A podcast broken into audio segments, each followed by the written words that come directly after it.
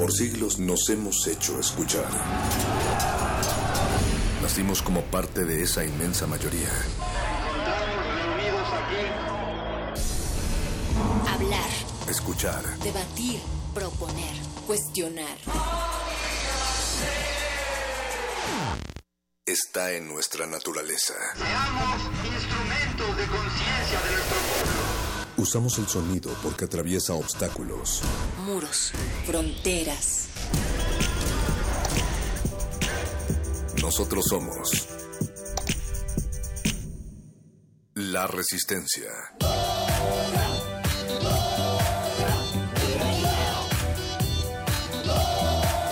Resistencia modulada.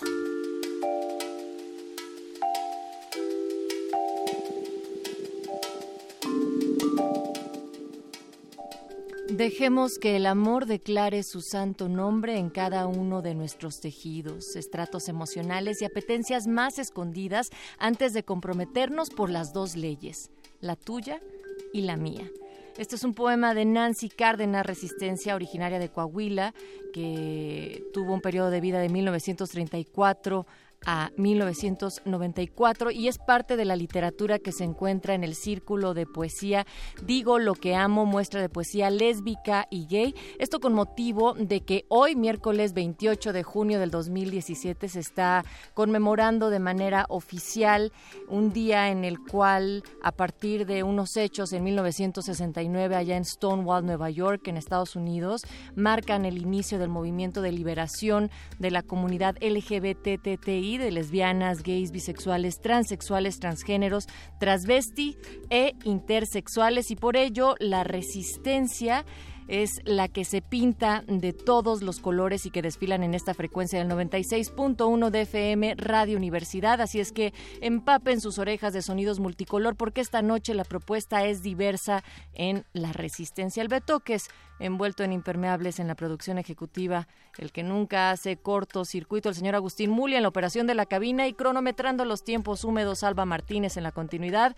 Por ahí también sin frenos, pero con voz, el Oscar Sánchez, el Voice, Eduardo Luis Neverland lo baila cumbia Under the Rain y sin paraguas, pero con galletas, Yesua Raciel, también está por ahí Iván Toledo en las redes, así les estamos dando la bienvenida. Mi nombre es Natalia Luna y esta noche vamos a tener una que además de hablar sobre los tiempos, hay algo que alumbra este cielo y los muerdelenguas van a estar hablando sobre la luna. ¿Qué poemas, libros o canciones conocen sobre la luna? Bueno, pues aquí van a hablar de ello en unos momentos más. Después llegará el modernísimo que se enfila también a nuestro tema semanal que tiene que ver con medio ambiente, pero también desde la construcción de nuestra ciudad a partir también de la nueva creación o la situación del Metrobús de Reforma en compañía de Rogelio García, Nicolás Rosales. Así es que conozcan los nuevos detalles de esto y otros temas que se vinculan a nuestra ciudad, pero también como un derecho a través del modernísimo. Y para finalizar la noche las radios y comunicaciones libres que son un hecho y localidades indígenas pues son ejemplo de la creación de sus propias redes. Hoy en Resistor van a hablar de la insurgencia tecnológica a partir de las 10 de la noche. Así es que a partir de este momento hasta las 11 te acompañamos. Y te invitamos también a que nos digas en dónde te agarró la inundación. Hay gente que nos ha mandado fotos del circuito interior en estos momentos, allá a la altura de Chapultepec, con autos inundados. Literal están flotando, otros más van pegados en el transporte público de esta ciudad. ¿Tú dónde estás? Nos pueden escribir a través de arroba R modulada. Estamos también en Facebook como Resistencia Modulada o mándenos un audio de voz o algún texto a través de nuestro WhatsApp. El número es 55-4776-9081. Resistencias antiestrés.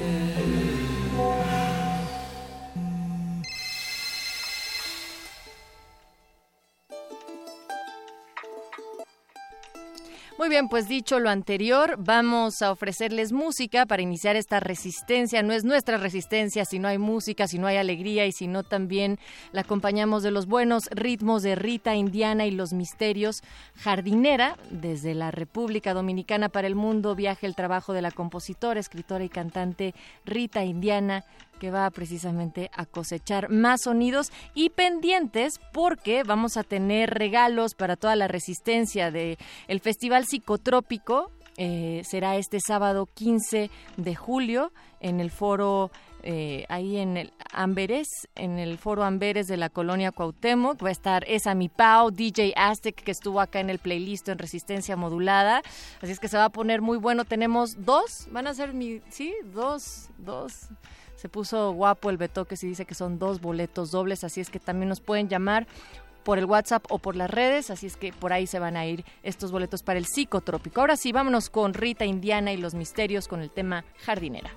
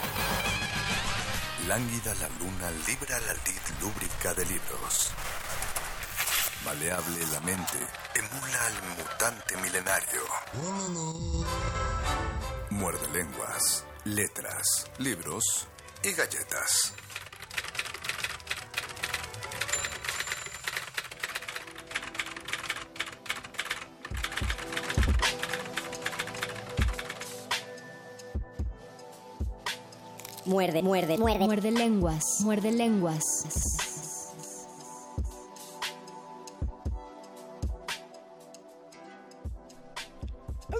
Hoy es junio 28, el último 28 de este junio, de este último junio de 2017. Se acaba la primera mitad del año y ya hay muchas cosas. El mago conde ya se convirtió en, en lobo, el Me estoy- muerdelenguoso. Me estoy comunicando con la luna, Luis. Ah, te estás comunicando con la luna y aquí hace una luna muy muy fuerte. No sé por qué si se dice hace sol, no se dice hace luna. Este es el programa de literatura, galletas y lunas, luna, lunáticos. Y este es el Muerde Lenguas número 320. Esta es la voz de Luis Flores del Mal. Y de este lado estaba el aullido del mago conde que está feliz, igual que mi compañero, mis, todos mis compañeros de Resistencia Modulada, de Muerde Lenguas y de Radio UNAM, de volver a llegar hasta sus oídos a través del 96.1 de FM. También en www.resistenciamodulada.com. Muy bien, Luisito. Es el, es el miércoles 28 de junio, el último, pro- el último Muerde Lenguas de junio, Luisito. El último Muerde Lenguas de junio, día de San Juditas, por favor, lleven a la iglesia de San Hipólito Con sus San. Juditas, por favor, para que los bendigan y, des- y eh, en el camino escuchan el Muerde Lenguas. Les va a gustar este Muerde Lenguas. Échenos sus comentarios acerca de poemas y todo lo que quieran relacionado con la luna en Facebook, Resistencia Modulada. En Twitter, arroba R modulada. Estamos transmitiendo en vivo a través del streaming de Resistencia Modulada. Pónganle sus me en chilaquila, por favor. Ya tenemos como tres Menchilaquila y Omar Gea Menchilaquila. dice... eh, no, que nos acaba, que recomendó nuestro programa la doctora Concepción Compani. ¡Ay! ¿En serio? ¡Qué emoción y qué miedo! Qué- me, qué me da emoción y miedo, qué me, me- da y qué- mucho miedo hablar ahora que está Que la, sabemos que la nuestra- doctora que la Concepción doctora- Company va a estar con, con nosotros. Esperemos que nos escuche. Eh, yo tomé clases de filología con su alumna Axel, entonces yo soy alumno indirecto. Alumno nuestra pero aún así alumno. Sí. También tenemos número de WhatsApp 47C 47769081. 47769081 es el WhatsApp de Resistencia Modulada. Recuerden poner el 55 antes porque ese es el código. Y ahora sí, para empezar, antes de entrar en materia, Luisito, te tengo una sorpresa. ¿Qué sorpresa Te, tienes? te agarré en curva. ¿Te Luisito. acuerdas cuando teníamos una entrelengua? Ya no existe la entrelengua. Ya no existe, ahora es el programa de mano, pero todavía tenemos entre lenguas, Luisito, porque ¿Todavía todavía, existe? todavía hay gente que tiene que hablar de cosas que no tienen que ver con teatro y por eso vamos a tener una entrelengua hoy, Pues ahorita. vamos a escuchar en la este entrelengua.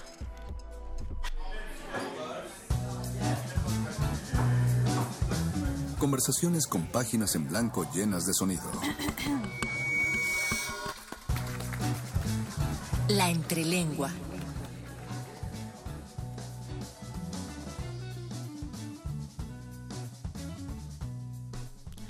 Y para avisarle a la gente del streaming que, probablemente no va a escuchar o no va a ver a nuestra entrevistada Ofrecemos de este una miércoles, disculpa ofrecemos porque una disculpa. siempre escuchan, interactúan, pero porque es llamada telefónica, ustedes van a tener que completar esa información, esos vacíos eh, radiofónicos con nuestra voz y, e interpretar lo que les preguntamos. Ustedes construyan su propia, es, es una dinámica, es para que construyan su propia entrevista en su imaginación, porque ya tenemos en la línea a Ronit Gutman. Bienvenida Ronit.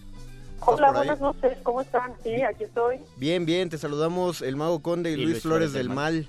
¿Cómo, Y cómo- yo los saludo de regreso. Qué buena onda, ¿cómo lo estás pasando en esta noche lluviosa, Ronit? ¿Ya estás lista para analizar la mente humana a través de la literatura?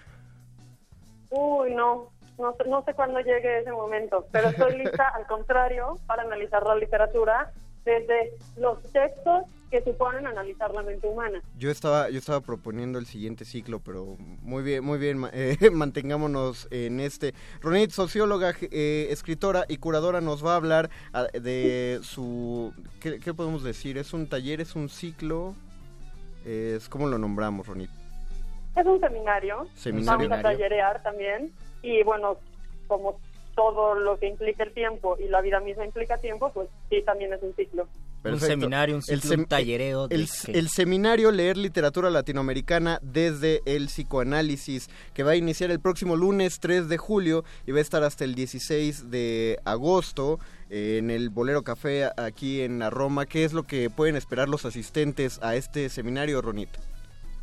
Y el- la idea es, bueno, reunirnos todos los lunes y miércoles a partir del, del 3 de julio y hasta el 16 de agosto, como ya habían comentado, allá en la Roma, para pensar textos literarios que algunos hacen referencia directa al psicoanálisis, otros no, pero que de cualquier manera, bueno, una que lee psicoanálisis hasta en una sopa de letritas, pues tiene esa, ese ímpetu, ¿no? De compartir y de pensar los textos quizá desde otra posición, porque bueno, no va a ser una lectura de análisis literario que quizás se haga en los colegios de literatura.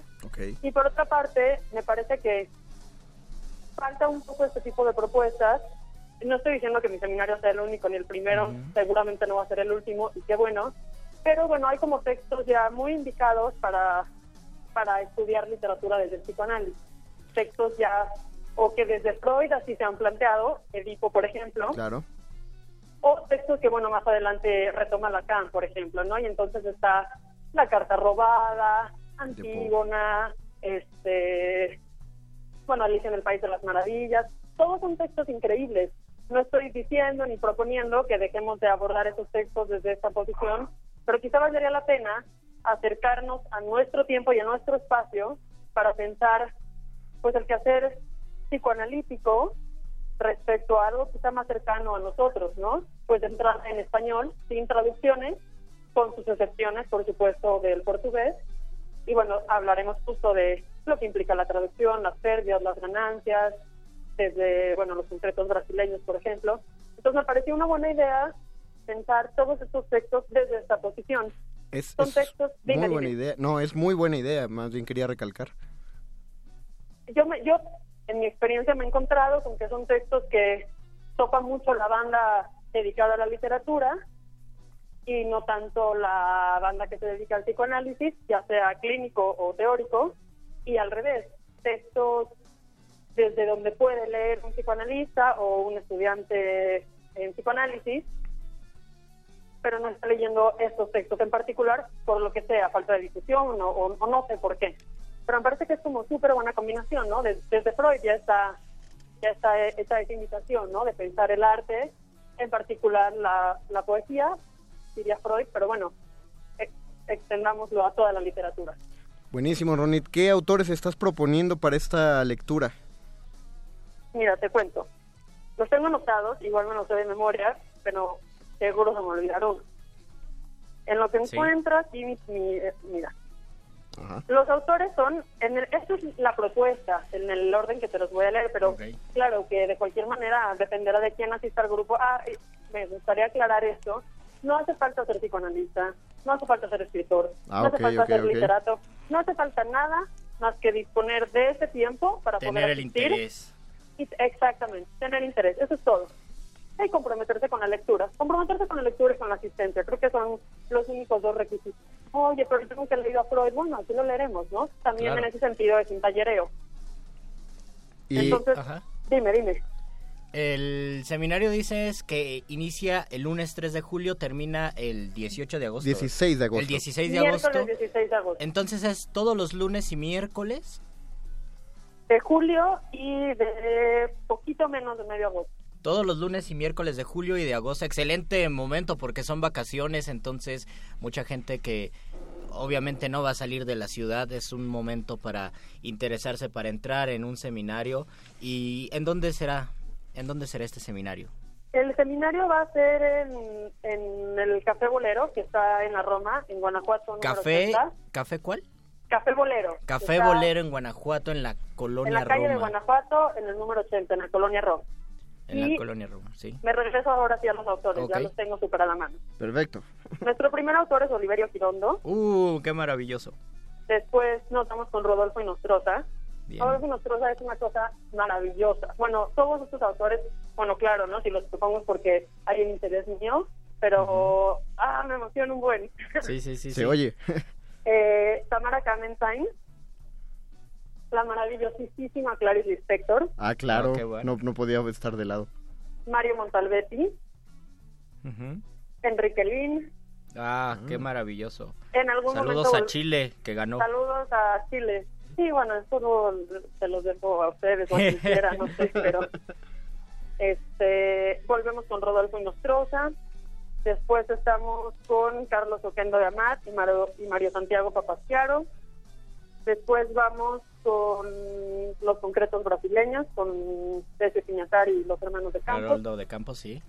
Y terminamos otra vez como un ciclo, justo habíamos comentado, con Oliverio Sinondo y con Vicente Huidobro, con los cantos finales de Altazón. Ok, la, la gente que quiera ingresar, estar ahí en el seminario, ¿qué tiene que hacer? ¿Dónde se inscribe? ¿Cuáles son tus redes? Mm, tengo un evento en Facebook Ajá. al que me he probado increíblemente inútil porque no lo he podido hacer público y ya no puedo invitar más gente. Ok. Entonces, pero la gente sí puede invitar más gente. Ah, ok, Ah, ok. Eh, en Twitter estoy como RNQ. R. RNQMRN, como Ronipo Morena, pero sin vocales, pura consonante. RNQ, R. M MRN. RNQMRN. Ok, lo vamos a compartir para Sí, que lo la compartiremos gente de nuestra- desde- nuestra audiencia también sepa. Desde las Vamos, redes de Resistencia gracias. Modulada empezaremos por ahí. Pues, Ronit, buenísimo. Esperemos, vamos a darnos una vuelta por ahí porque este es un tema que a mí sí me gusta mezclar muchísimo. Y sí quiero leerlo desde el punto de vista que lo estás planteando. Entonces, espera, espero verte allá en el, en el café, en el Bolero Café, pues. Yo también espero verlos a ustedes y a todos lo- la, toda la audiencia que esté ahorita escuchando Resistencia Modulada. Nada más rapidísimo porque sé que, bueno, el tiempo y los ciclos. No, sí, claro. Pero, eh, bueno, el costo del, del seminario es 150 por sesión. Las sesiones, claro que se, que se generarán vínculos entre una sesión y otra, pero las sesiones eh, están pensadas para que cada quien pueda asistir a lo que le interesa o a lo que pueda. Y quien tenga ganas y disponga de- del tiempo y del dinero y de, de su vida para asistir a todo el seminario, que mejor. Y el costo es de 1.800 pesos por todo el seminario, entonces les estaría regalando dos sesiones. Ok. Oh, qué bien. Bien, y todo eso es directamente contigo en las redes que ya hablamos, ¿verdad? Todos es dire- directamente conmigo, mi, nu- mi teléfono para escribirme por WhatsApp, mi correo viene ahí en, en- bueno, está fijado en el Twitter, en mi perfil y por ahí, por- alguien ya lo tiene en resistencia modulada, de alguna manera llegará a ustedes y a sus redes. Y, y sí, o sea, en realidad mucha gente ha, re- ha respondido que va a asistir, pero habrá que ver la- las presencias ya a la mera hora. No estoy apartando lugares y a la mera hora vemos que no cabemos, nos moveremos. To- todo es un Más vale que sobren. Más no vale que que, sobren, falten. por supuesto. Pues te deseamos todo, te deseamos todo el éxito. Esperemos que la audiencia vaya, que se interese por por este seminario y pues que les vaya súper bien y a ver si también nosotros nos damos una vuelta por ahí. Compartiremos el evento en redes sociales en, de y Resistencia compartiremos Modulada. tu Twitter para que también estén en contacto contigo. Perfecto. Muchísimas gracias por el espacio, muchísimas gracias por la conversación y por la discusión. Y, y nada, pues espero espero verlos por allá pronto, a ustedes y a todos los demás. Perfecto, Claro que sí. Pues un saludo a, a ti, Ronit Goodman, qué bueno que estuviste en, en Muerde Lenguas. Vamos a, a seguir difundiendo este seminario de leer literatura latinoamericana desde el psicoanálisis. Gracias, gracias, ten una buena noche y mucha suerte para el inicio del próximo lunes.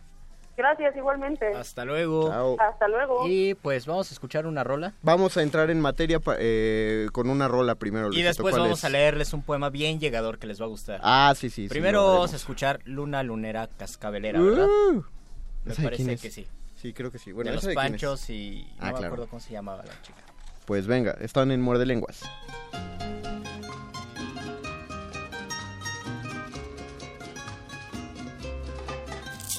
Muerde lenguas. Muerde Lenguas.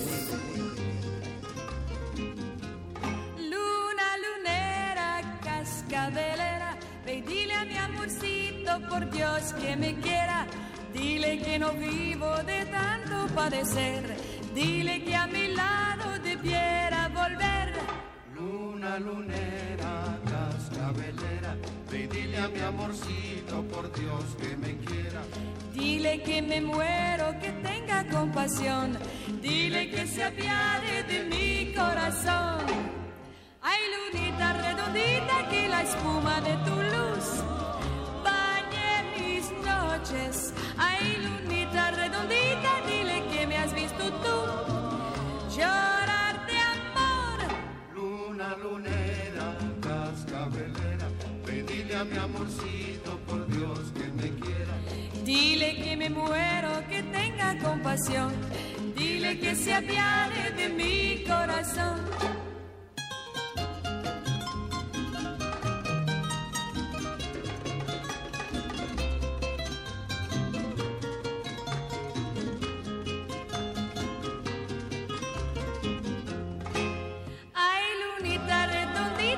La espuma de tu luz bañe mis noches. Ay, lunita redondita, dile que me ha visto tú llorar de amor.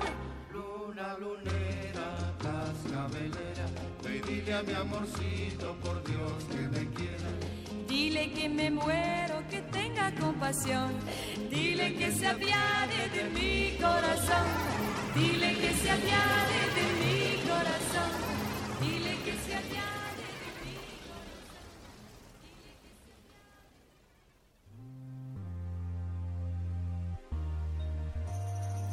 Muerde lenguas. Muerde lenguas. Muerde lenguas.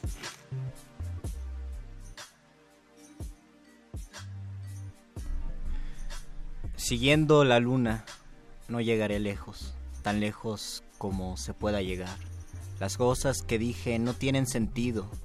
Puedo detenerme, ponerme a pensar. Siguiendo la luna y su vuelta invisible, la noche seguro me alcanzará. No es que tu mirada me sea imposible, solo es la forma en que caminas. Vamos, mi, Mi cariño, cariño, que todo está bien. Esta, Esta noche noche cambiaré, te te juro que cambiaré. Vamos, mi cariño, ya no llores más. Por vos yo bajaría el sol o me hundiría en el mar. Y esto parece verdad para mí. Esto parece verdad para mí. Suena como un crimen lo que tú me has hecho. Deberías ir a parar a la prisión. Suena como un crimen que me hayas mentido, que hayas engañado a este corazón. Siguiendo la luna no llegaré lejos, tan lejos como se pueda llegar. Son casi las cuatro de la madrugada. Mi casa brillaba cruzando ese mar. Vamos, mi cariño. Que todo está bien. Esta noche cambiaré. Te juro que cambiaré. Vamos, mi cariño. Ya no llores más. Por vos yo bajaría el sol. O me hundiría en el mar. Esto parece. Verdad para mí. Esto parece. Verdad para mí. Esto parece. Verdad para mí. Esto parece. Verdad para mí. Oh. Saúl. Creo Muerde que es el poema más, más llegador. Hablando de Oliverio Girondo y de la poesía argentina, quedó muy bien este de los fabulosos Cadillacs. Saludos a los Cadillacs que seguro nos A ven. mí Dan- me encanta cuando dice son casi las 4 de la madrugada, porque sí pienso mucho en esa luna de la madrugada, cuando ya todo está cuando ya todo está calmado. Dicen que un perro ladra y todos los perros retuitean. Ah, sí, eso sí pasa, es, es efectivo, Luis. Eso, Ah, eso es muy triste. Lalo Luis nos hizo un dibujo que ahorita le vamos a pedir. Ah, no, fuiste tú, Iván. Te vamos a pedir que vengas al de redes para que lo mostremos en el streaming. Dice Daniela Santana que hubieras cantado, Luis. Ah, te Eh, lo debo, Daniela. Sal- Te lo mandamos debo. saludos a Laurit Rodríguez, a Omar Gea, a Ángeles Hernández. Hemos preguntado quiénes, cuáles son sus poemas favoritos de la luna o A sus textos donde mencionen la luna o donde se hable de la luna incluso.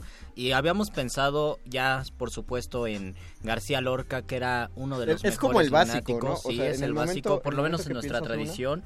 Y también habíamos pensado en, en Jaime Sabines, cuando habla el, Ah, el gran poema Sabines. de la luna, que es uno de los más conocidos, pero hay unos bien bonitos, ¿no? Cuando Y a mí me gusta el adjetivo bonito, insisto. Cuando dice... Sí lo aplicas. Recuerdo que la luna. Recuerdo que la luna se ha llamado con mil nombres: medalla, ojo de Dios, globo de plata, mujer, gota de aire. Pero la luna está en el cielo y solo es luna. Milagrosa como tú, una cosa así dice Jaime Sabines en un poema que se llama Otra carta, que lo escribió como a los 25 años y es uno de. A mí me parece uno de sus poemas más.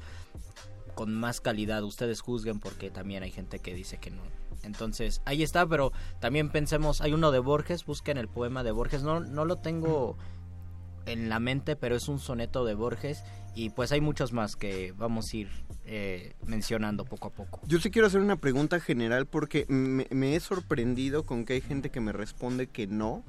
Pero tú sí has visto al conejo en la luna, Luis. No, No, tal no vez lo me has lo- visto ajá, tampoco. eh, lo he visto una mancha. No, pero, sí tiene, es que es muy ¿Sí es clarita la forma de de conejo? conejo. Eh, Boys, productor, ¿tú has visto al conejo en la luna? Sí, Boys y Iván también, Don Agus. Tendremos que preguntarle Tampoco. a nuestro querido Lalo Luis si en Venezuela se nota el conejo. Yo me imagino que sí, que es. ¿Cómo es la luna es en un conejo. Venezuela, ¿Cómo es la luna en Ah, no Venezuela? Hay uno de los mejores poemas de José Juan Tablada, El Nocturno Alterno, donde aparece una realidad desdoblada. Habla de la luna de Nueva York y habla de la luna en Bogotá y termina diciendo, se los voy a spoiler, es un poema, y sin embargo es una sola la luna. Otra vez se me olvidó textualmente, pero dice que es una en Bogotá y en Nueva York la luna. Busquen ese nocturno alterno de José Juan Tablada, es uno de los poemas pues más más agradables porque uno piensa que son diferentes lunas y al final de cuentas la luna que miramos es la misma luna que miraban los caldeos, como decía nuestro abuelito Borges. Hay que, es como para preguntarle al doctor Arqueles hasta por el dilema. Ah, pues lo hablábamos en el cuando hicimos el muerde lenguas de las distancias, de cómo sentimos tan cercana a la luna en comparación a China, por ejemplo, cuando China está más lejana. Es que China no se luna. alcanza a ver y la luna se alcanza a ver perfectamente. Y tal vez, pero de todos modos es muy lejos. Dicen que, y eso lo dice el internet, hay que tal vez desconfiar un poco, que la distancia entre la Tierra y la Luna es tan grande que podrían caber todos los planetas del sistema solar. Ah, sí. Entonces, yo sí me pregunto y les pregunto a ustedes, oh queridos muerdescuchas, ¿existió el alunizaje de 1969? Los teóricos de los antiguos extraterrestres opinan que no. A ver, Luisito, tú, tú, tú dinos, ¿tú por qué crees o tú crees que no?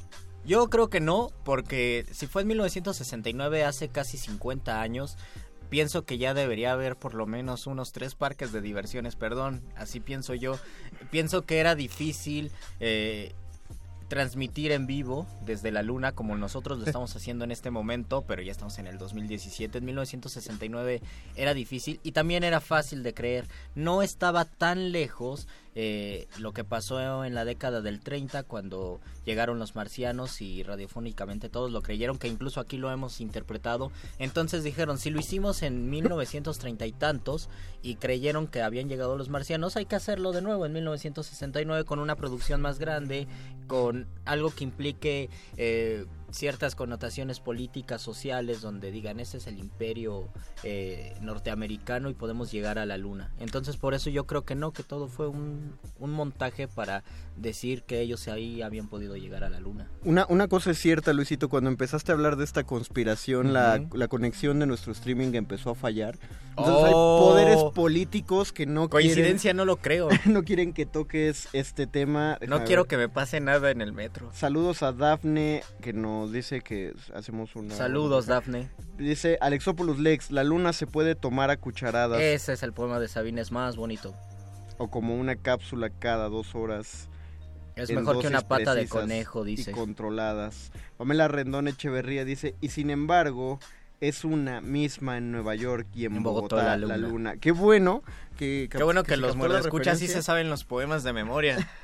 A mí se, me- a mí se me va.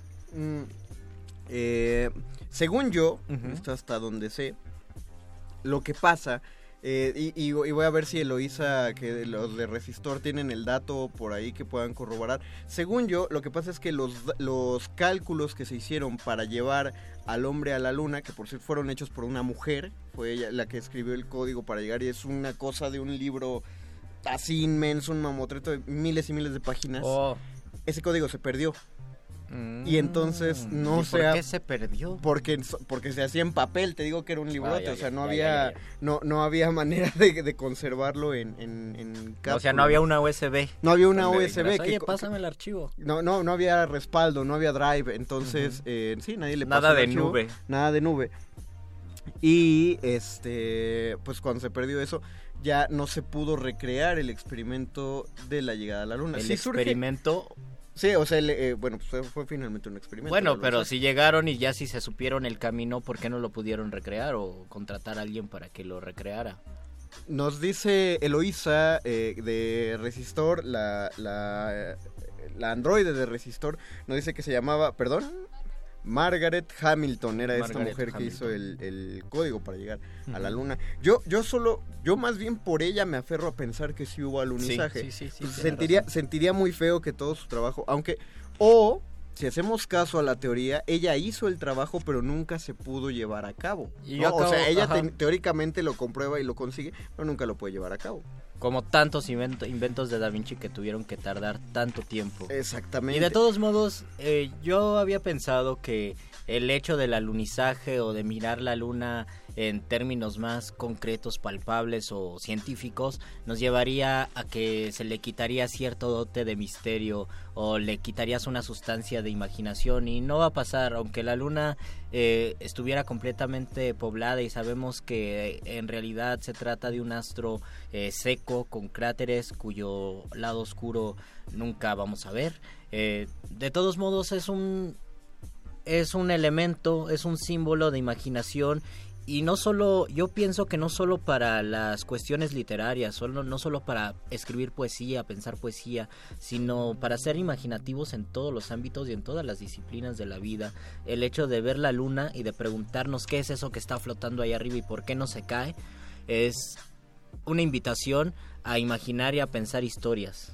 Eso es lo que yo pienso. Historias y sentimientos sobre Historias, todo, que siento, emociones. o me parece que es lo que más ha, ha, este incitado, inspirado. Pues dice Abigail, buen día, Luna con Zoé también la van a recitar.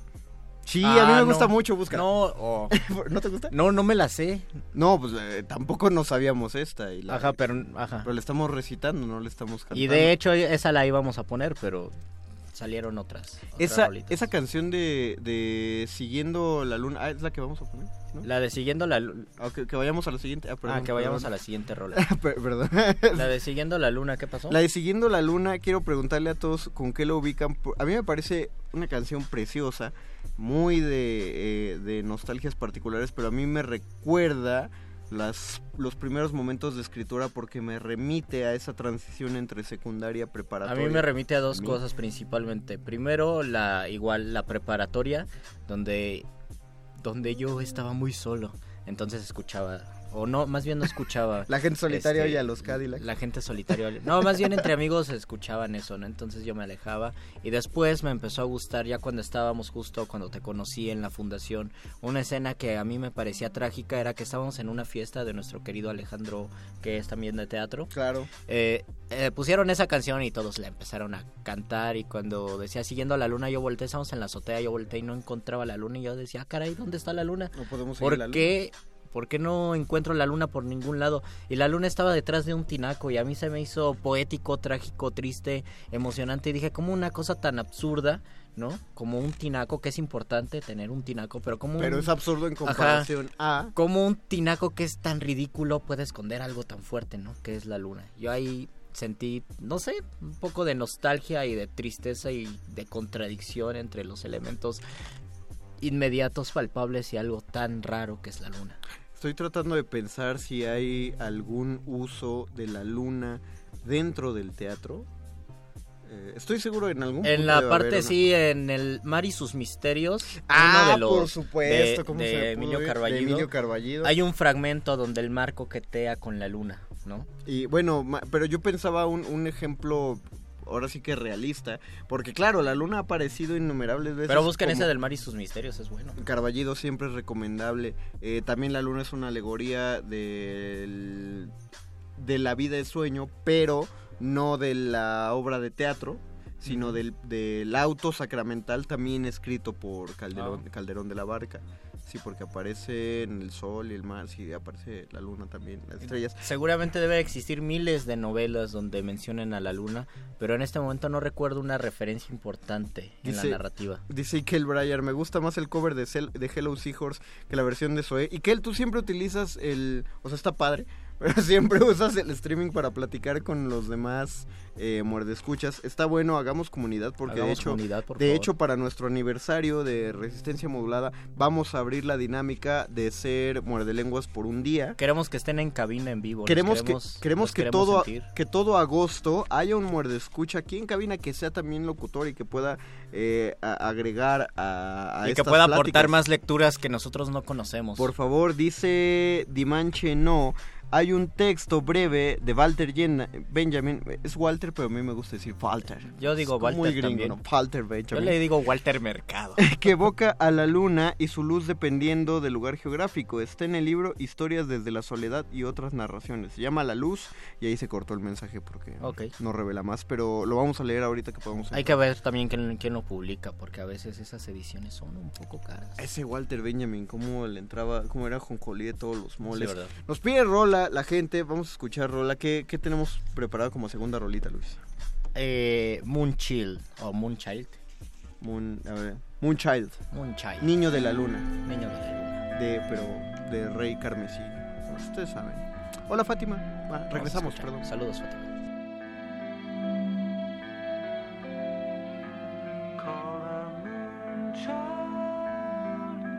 dancing in the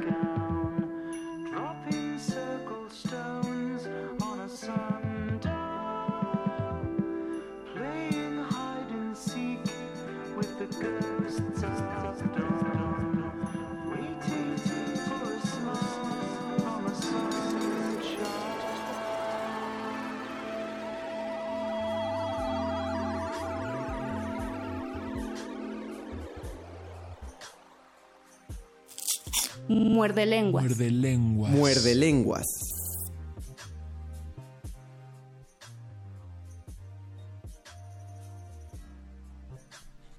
Nos dice Fátima Narváez, saludos Fátima.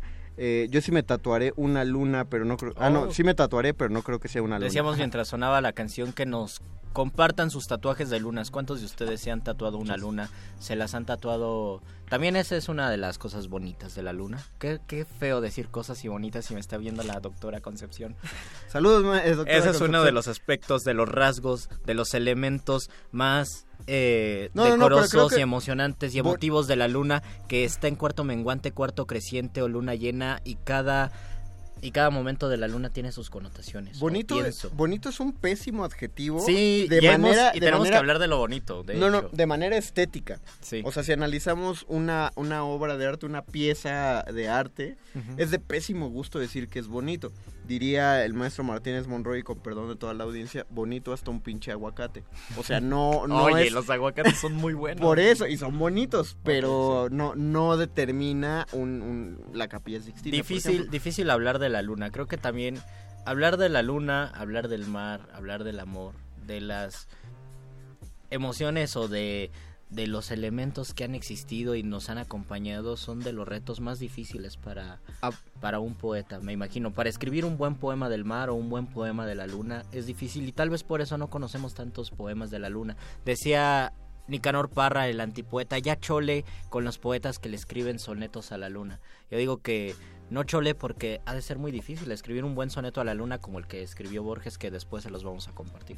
De una vez, pues sería bueno, hay, hay que buscarlo, ese sí. Sí, sí, ese sí vale la Este, pena. Ese sí vale la pena. Decíamos también fuera del aire que pocas veces se relaciona la luna con la alegría. Sí. No es que directamente la relacionemos con la tristeza, sino con una serie de emociones que si bien puede sentirse bonito como la melancolía, no es en sí, o sea, no, tú no dibujas así una luna enorme y brillante y ya imaginas que todos están bailando de alegre, es como si dibujaras un sol enorme y brillante, ¿no? Eh, y cambia completamente la narrativa de alguna escena el hecho de que tú pongas una luna o un sol, pero eso es por cuestiones del día y la noche. Yo le que, que- yo lo que El día decir- el sol es alegre, la luna es triste, melancólica. Siempre es lo hemos melancólica, pensado es así. vigilante, es más tranquila. Yo creo que también tiene que ver mucho del clima. O sea, el sol por el calor te obliga al movimiento, aunque pareciera lo contrario, pero no, si te mueves. La luna te obliga, te induce a la reflexión o, al- o a, a la contemplarla todo el tiempo, a la pasión. A la pasión, ¿no? A la luz de la luna. Yo, yo el comentario que quería decir era acerca de Tolkien, hablo de J.R.R. Tolkien, autor del Señor de los Anillos, que eh, es de estos autores que tiene una obra interesantísima, fascinante, una épica de una inventiva increíble, pero que en su vida seguramente era una persona muy aburrida, eh, porque uno de los datos más curiosos que hay es que Tolkien se sentaba con su hijo Christopher, a quien le escribió el Hobbit. Oh. eh, sí, el, el Hobbit nació como un cuento para contarle a su hijo. Ese es un buen padre. Y yo creo, no, muy buen padre, pero yo creo que se clavó tanto que dijo, ah, vamos a escribirle una continuación de un chorro de páginas más. Y, y ya el, el joven Christopher estaba creciendo y el señor Tolkien y su hijo se sentaban a trazar mapas lunares Oh. de la historia del Señor de los Anillos. Entonces, en algún lugar de la casa Tolkien hay un mapa de las fases lunares de cómo, que, de qué, en qué posición estaban las lunas en la Tierra Media, eh, según... se- según, ¿Según el los libros? No, según el momento en el que estaba ocurriendo la historia. Oh. Entonces... eh, ay, no, se, se cayó Se- la... se- se cayó la se cayó la transmisión, de transmisión. streaming. O sea, se cayó el celular y luego la transmisión. Vamos al último segmento de este subprograma favorito de Letras La hora de la iluminación lunar. Con el doctor Arqueles. Venga.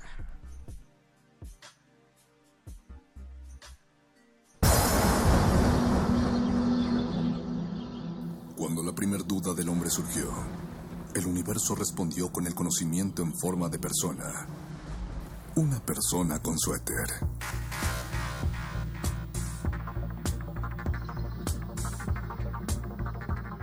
Es la hora de la iluminación con el doctor Arqueles.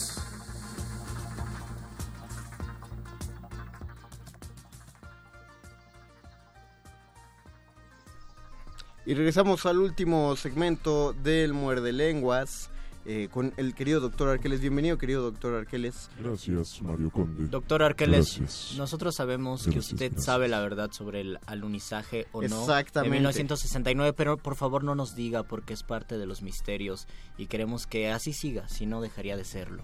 Se volvería un spoiler. Se volvería un spoiler. No, no, yo sí quiero saber. No tiene nada que agregar. No, yo voy a esperar a que me muera y le pregunto a Dios, que vive en la luna, por cierto. Eso es verdad. Bueno, Neruda decía entonces Dios no vivía en la luna cuando llegó el astronauta a la luna. Doc, ¿de dónde surgieron los selenitas? La, la primera referencia de los selenitas, de la gente que vivía en la luna. No, no sabe, o, o a qué se remonta. Es que yo cuando conocí a los selenitas fue en los libros de Mafalda, que Mafalda soñaba que había unas personitas que vivían en la luna y se parecían a Siggy, porque eran dos personitas que tenían unos gorros de dormir hasta los ojos. Y, o sea, era- eran como personas en pijama que hablaban mucho usando la Z y hablaban de una manera muy rara y, y- y no, no sé, no recuerdo, veo que le da mucha risa. Hay múltiples especies en, en la luna habitando en este preciso momento, Mario Conde. Ok. Escribirlas nos llevaría eones, así que no lo haremos. Perfecto, Doc. ¿Qué- entonces, eh, ¿qué comentario tiene para nosotros esta noche? No han hablado en particular de un fenómeno también derivado de el astro que nos rodea en este en esta nave espacial que llamamos planeta Tierra. Y ¿Cuál me es? refiero a el fenómeno del claro de luna. ¿Cuál es el fenómeno del claro de luna? ¿No saben qué es Ese el no claro se lo de luna? No, perdone. Bueno, en niveles materiales, físicos y de experiencia empírica, es lo que ocurre en un bosque cuando hay luna llena y uno puede llegar a un espacio abierto, es decir, a uno que no esté cubierto de árboles, y encontrar la suficiente luz para poder caminar sin tropezarse, solo Ah, claro, claro, claro. recibiendo la luz de la luna, precisamente. Como subir a la azotea a bajar la ropa. Exactamente, ese también es un claro de luna, pero mucho más contemporáneo, mi querido Mario Conde. Ok.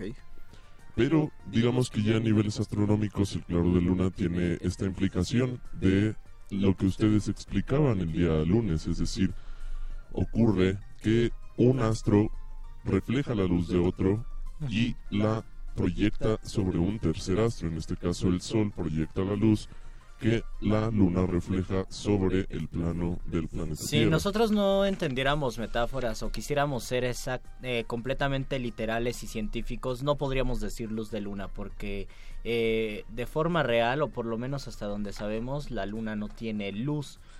Sin embargo, es una de las frases que vamos a decir siempre, aunque sepamos que es como decir la luna se mete y sale, ¿no? O el sol se mete y sale.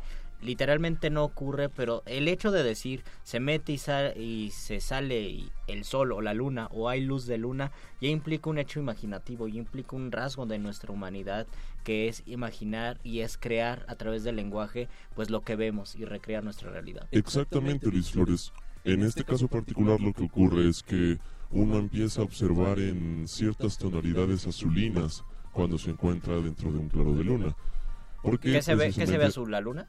No, no, todo, todo. el pasto, Ah, Todo, todo. es verdad, sí. La, tu, tu piel, Mi sangre. tu sangre.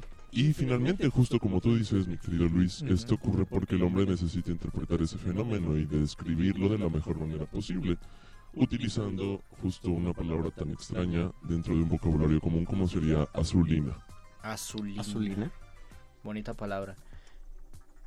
Así es. Me, ¿Qué me gusta. Es que te, te vi Me, gusta y creo que es el momento de leer un poema, no el poema largo de la luna de Borges, sino uno pequeño que se lo dedica a su Yoko, Y que con se eso nos llamaba iríamos, María ¿te parece, Kodama. mi querido Luis Flores del Mal, para la canción? Bueno, está bien.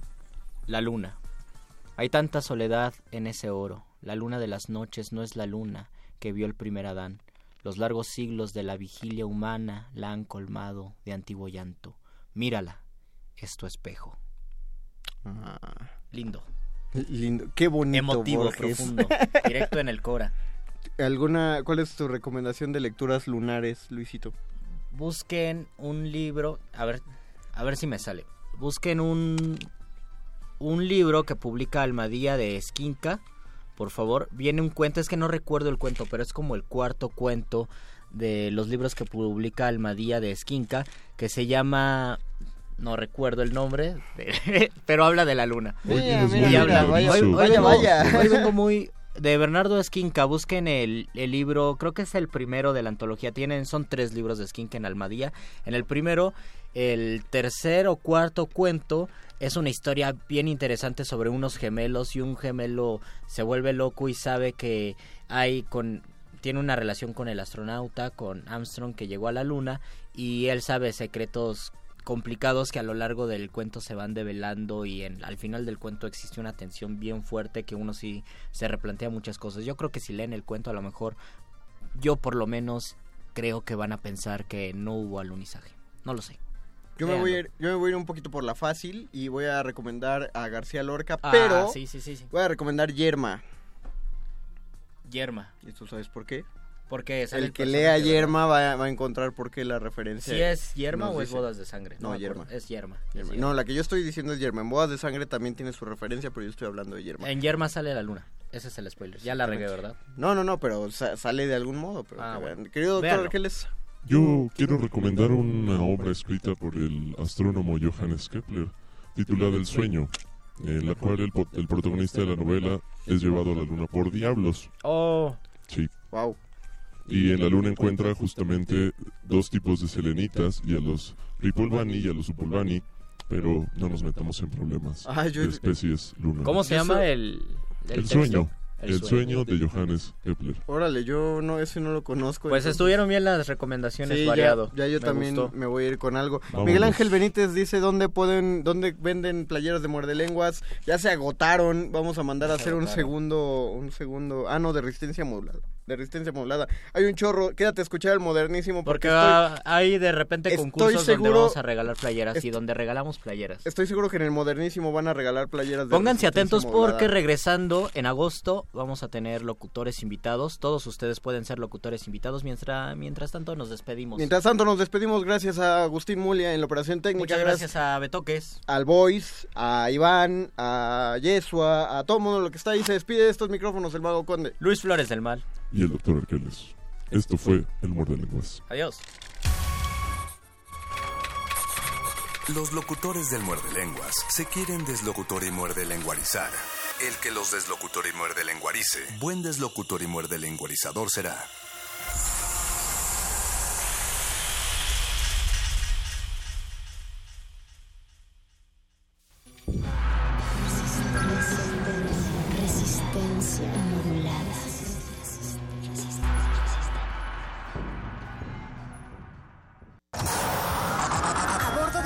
De la nave de la Resistencia existe una habitación que nunca se abre. Nunca se abre. Excepto la última hora del último día de la semana. Ahí- Ahí vamos a reírnos del mundo, a demoler los muros con canciones, a bailar en la posición que queramos. Todos eligen la música. Todos la disfrutan. Todos la bailan. El Buscapiés. Tú eres el alma de esta fiesta. Viernes, 22 horas. Por el 96.1 de FM. Radio UNAM.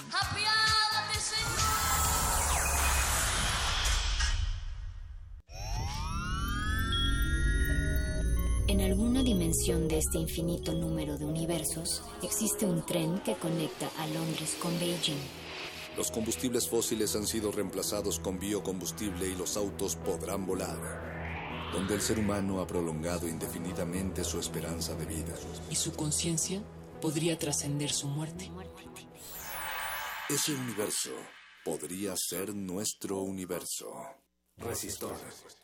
Esto es una señal. Miércoles, 22 horas. Por el 96.1 de FM. Radio UNAM.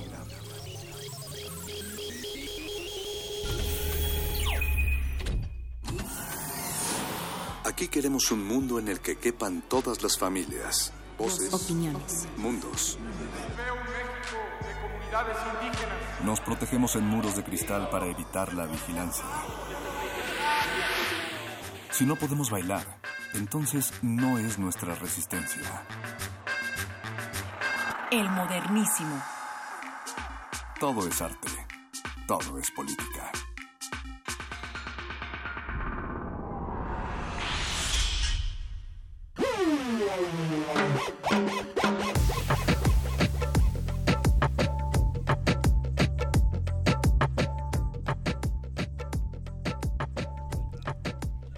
Bienvenidos todos y todas a esta nueva emisión del Modernísimo en Resistencia Modulada.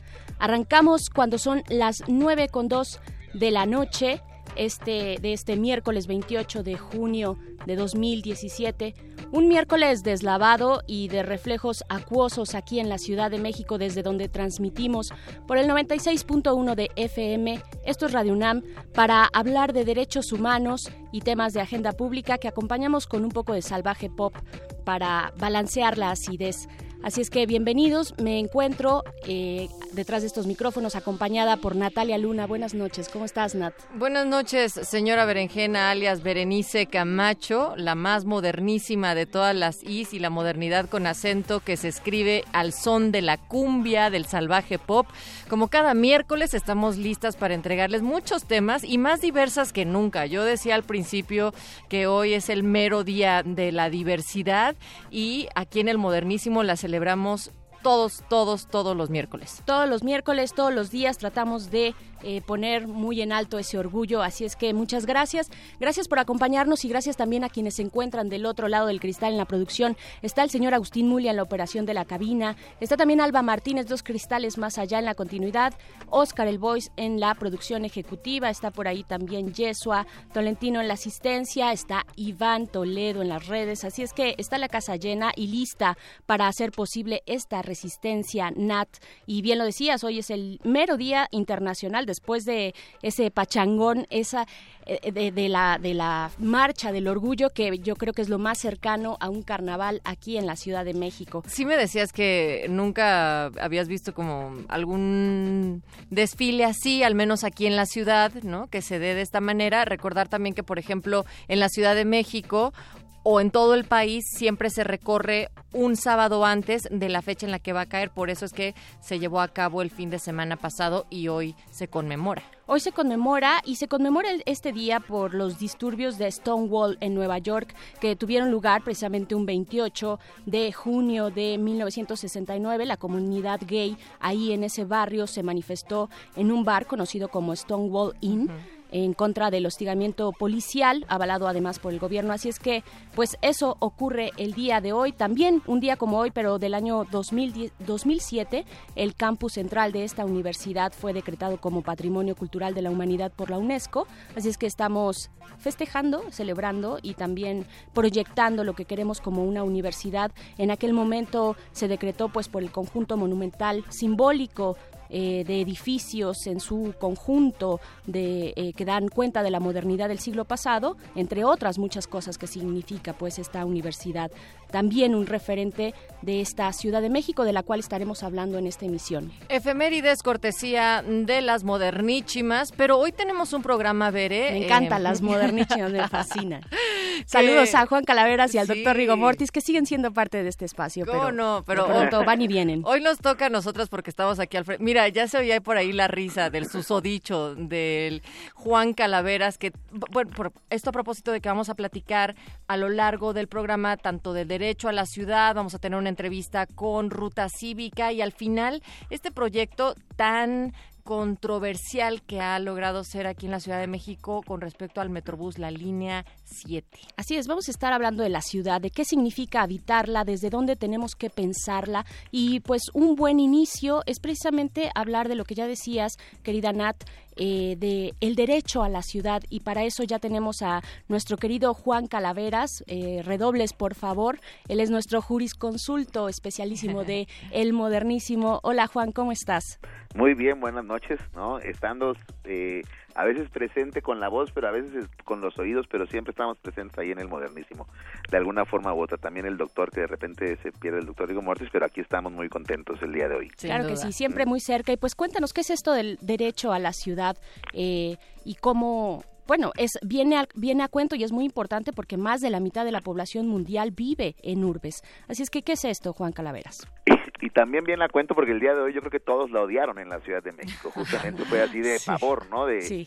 De, de, de, de, de- de repente no saber eh, cómo moverse en un caos de ciudad, ¿no? Entonces, yo creo que también viene muy ad hoc el, el, el día de hoy este tema del derecho a la ciudad, eh, pues porque justamente eh, sentimos que esta ciudad, a partir del, del- de los caos que estamos viviendo, de estas lluvias atípicas, pero que son típicas todos los años, a partir de los servicios que se están deteriorando, sentimos como que la ciudad se nos está yendo eh, en esas coladeras por las que debería de irse el agua, ¿no? Entonces, creo que el día de hoy justamente viene a, colación una reflexión importante sobre lo que es el derecho a la ciudad, pues porque justamente lo que busca es reivindicar de alguna forma u otra este derecho que nosotros tenemos, ¿no? De eh, poder vivir en una ciudad como un espacio en el cual se puedan realizar todos los derechos humanos de las personas, ¿no? Que es lo que nos, eh, digamos, resaltamos aquí en el modernísimo. Y resulta que respecto del derecho a la ciudad, pues habíamos tenido una historia un poco, eh, digamos, reciente, pero un poco complicada porque no se había logrado como una definición específica de esas que nos gustan a los abogados, ¿no? Eh, de esas definiciones jurídicas. Pero bueno, recientemente con ya la Constitución de la Ciudad de México tenemos un eh, instrumento claro que ya establece ese derecho a la ciudad en el artículo 12 y lo define de alguna manera u otra como el uso y usufructo pleno y equitativo de la ciudad, ¿no? Eso es eh, digamos, un concepto muy, muy general, ¿no? La idea de uso y usufructo de la ciudad, pero este se va, digamos, a fundamentar en principios como justicia social, democracia, participación, igualdad, sustentabilidad, ¿no? Eh, diversidad cultural, eh, respeto a la naturaleza y respeto al medio ambiente, ¿no? Esa es una idea general que el día de hoy se tiene de, eh, del derecho a la ciudad, pero también se resalta en la misma constitución de la Ciudad de México que la ciudad va a ser también, o el derecho a la ciudad se considera como un derecho colectivo que garantiza justamente el ejercicio de, eh, de todos los demás derechos humanos en un espacio concreto, en un espacio físico. ¿no? Entonces, al día de hoy, eso es lo que tenemos eh, en la Ciudad de México como un derecho a la ciudad. La forma en la que esto, en teoría, se tiene que garantizar, ¿no? Eh, porque no existen, el derecho no existe si no hay una garantía, ¿no? Así propiamente, si nada más hay un derecho, pues estamos haciendo como un mero castillo en el aire, el, mero castillo en el aire, tiene que haber una garantía. Y la forma en la que en la Constitución de la Ciudad de México se establece que se va a ejercer el derecho a la ciudad son por medio de eh, instrumentos de planeación, instrumentos jurídicos, instrumentos participativos, instrumentos de diferente índole que pues justamente lo que buscan es involucrar a toda la ciudadanía ¿no? en, eh, en poder construir eh, juntas y juntos ¿no? una ciudad eh, incluyente. ¿no? Entonces, eso es al día de hoy lo que tenemos eh, respecto al derecho a la ciudad. Todavía faltan muchas cosas que hacer respecto a esto, ¿no? O sea, la idea aquí sería interesante empezar a, o sea, ya que esta constitución entre en vigor, que todavía le falta un ratito, es hasta el próximo año que va a entrar ya en vigor la constitución de la Ciudad de México, pero ya que entre en vigor, lo interesante va a ser cómo empezamos a ejercer ese derecho, cómo se empieza a manifestar ese derecho ya en términos eh, muy concretos, ¿no? O sea, el, decíamos un poquito que el derecho esté reconocido ahorita en un instrumento no significa nada. Lo que importa es ya cuando el derecho empieza a materializarse y eso pues ya lo veremos a partir del 2018. ¿no? Entonces, pues eso es lo que tenemos al día de hoy de derecho a la ciudad. Perfecto, Juan Calaveras, pues te agradezco mucho este comentario para abrir la discusión. Es eh, interesante y sobre todo pensarlo como eh, un derecho en colectivo y un derecho también, pues que como todo en la ley se, se refleja ya una vez que se aplica y que se hace eh, uso del mismo, ¿no? No, y, justamente creo que viene muy ad hoc las las discusiones que vienen más adelante y ya no me quiero extender Claro. porque van a estar muy interesantes porque justamente el tema de las inmobiliarias, que cómo están, se, se está construyendo la ciudad de, de manera, digamos, ca- prácticamente desorganizada y sin control, y además del tema del transporte público, son dos elementos fundamentales del derecho a la ciudad. Entonces creo que al día de hoy, eh, que además hay mucha gente atorada en el tráfico a la cual le mandamos un gran saludo, Ánimo ojalá también. que de repente en, en ese enojo se- nos pongamos a reflexionar justamente en, el, el- en- en, digamos, en este derecho a la ciudad con todas estas manifestaciones específicas. ¿no? Pues un derecho a la ciudad en el cual tendríamos que tener la posibilidad del buen vivir para todos y hacer de este esta ciudad un escenario propicio para una vida colectiva mucho más armoniosa. Muchísimas gracias, queridísimo Juan Calaveras, por Al tu participación semanal en este espacio. Claro que sí, les mando un abrazote. Venga. De vuelta a otro. Querida Nat, pues eh, nos vamos a ir justo pues para acompañar también con algo de música a aquellos que se encuentran eh, del otro lado, que están ahí atorados en el tráfico. Eh, esto tenía que haber sonado la, la emisión pasada y pues le toca porque además es una buena rola para alborotar las neuronas y acompañarte a ti en el tráfico. Esto es Hope de la señorita Jane, la, una rola que se desprende del álbum Sanaka del 2015. Sanaka eh, quiere decir niño en malgache, malgache es la lengua de Madagascar, así es que vamos a escuchar esto de Jane Hope aquí en Resistencia Modulada, el modernísimo, regresamos.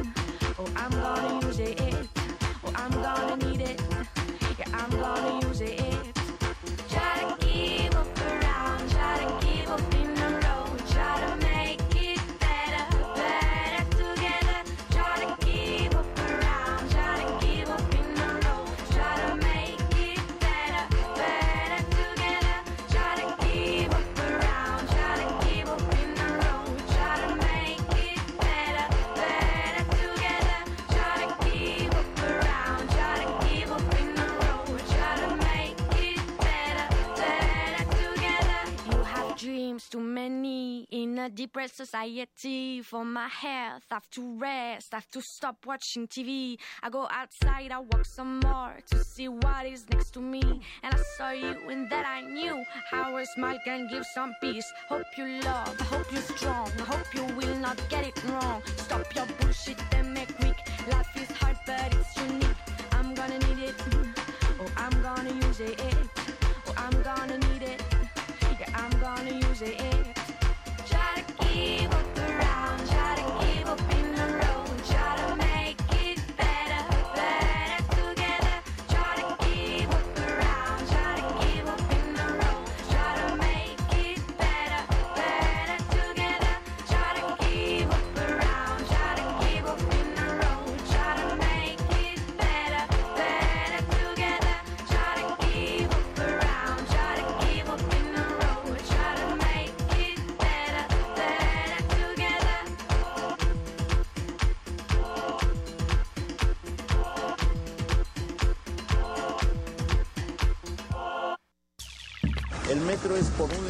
Milagro del acomodo, el, la verdade- el verdadero milagro del cupo, debía haber un santo señor del cupo que presidiese el metro, y por otro lado es la, la idea exacta de cómo se siente uno en la Ciudad de México, es, es esencia y es condensación.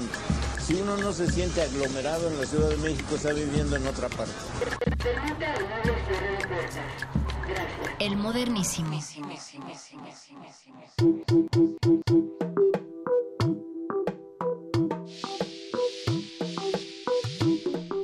El derecho a construir, a decidir, a crear la ciudad, decía Henri Lefebvre, eh, pero hacerlo también en colectivo y no de manera unilateral. Estamos hablando de esta ciudad, además, que nos toca vivir ese monstruo en construcción que parece nunca terminará de construirse. Y pues para seguir eh, en esta discusión, Vamos ya a, ya tenemos en la línea a Mónica Tapia, ella es directora de Ruta Cívica, una organización de ciudadanos involucrados en asuntos públicos para que la ciudad sea humana y promueva la igualdad.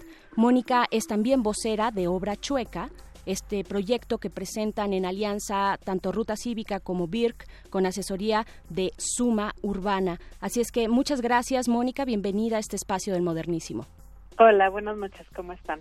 Muy bien, muchas gracias. Pues muy eh, ansiosas eh, de que nos cuentes de qué va este proyecto de obra chueca.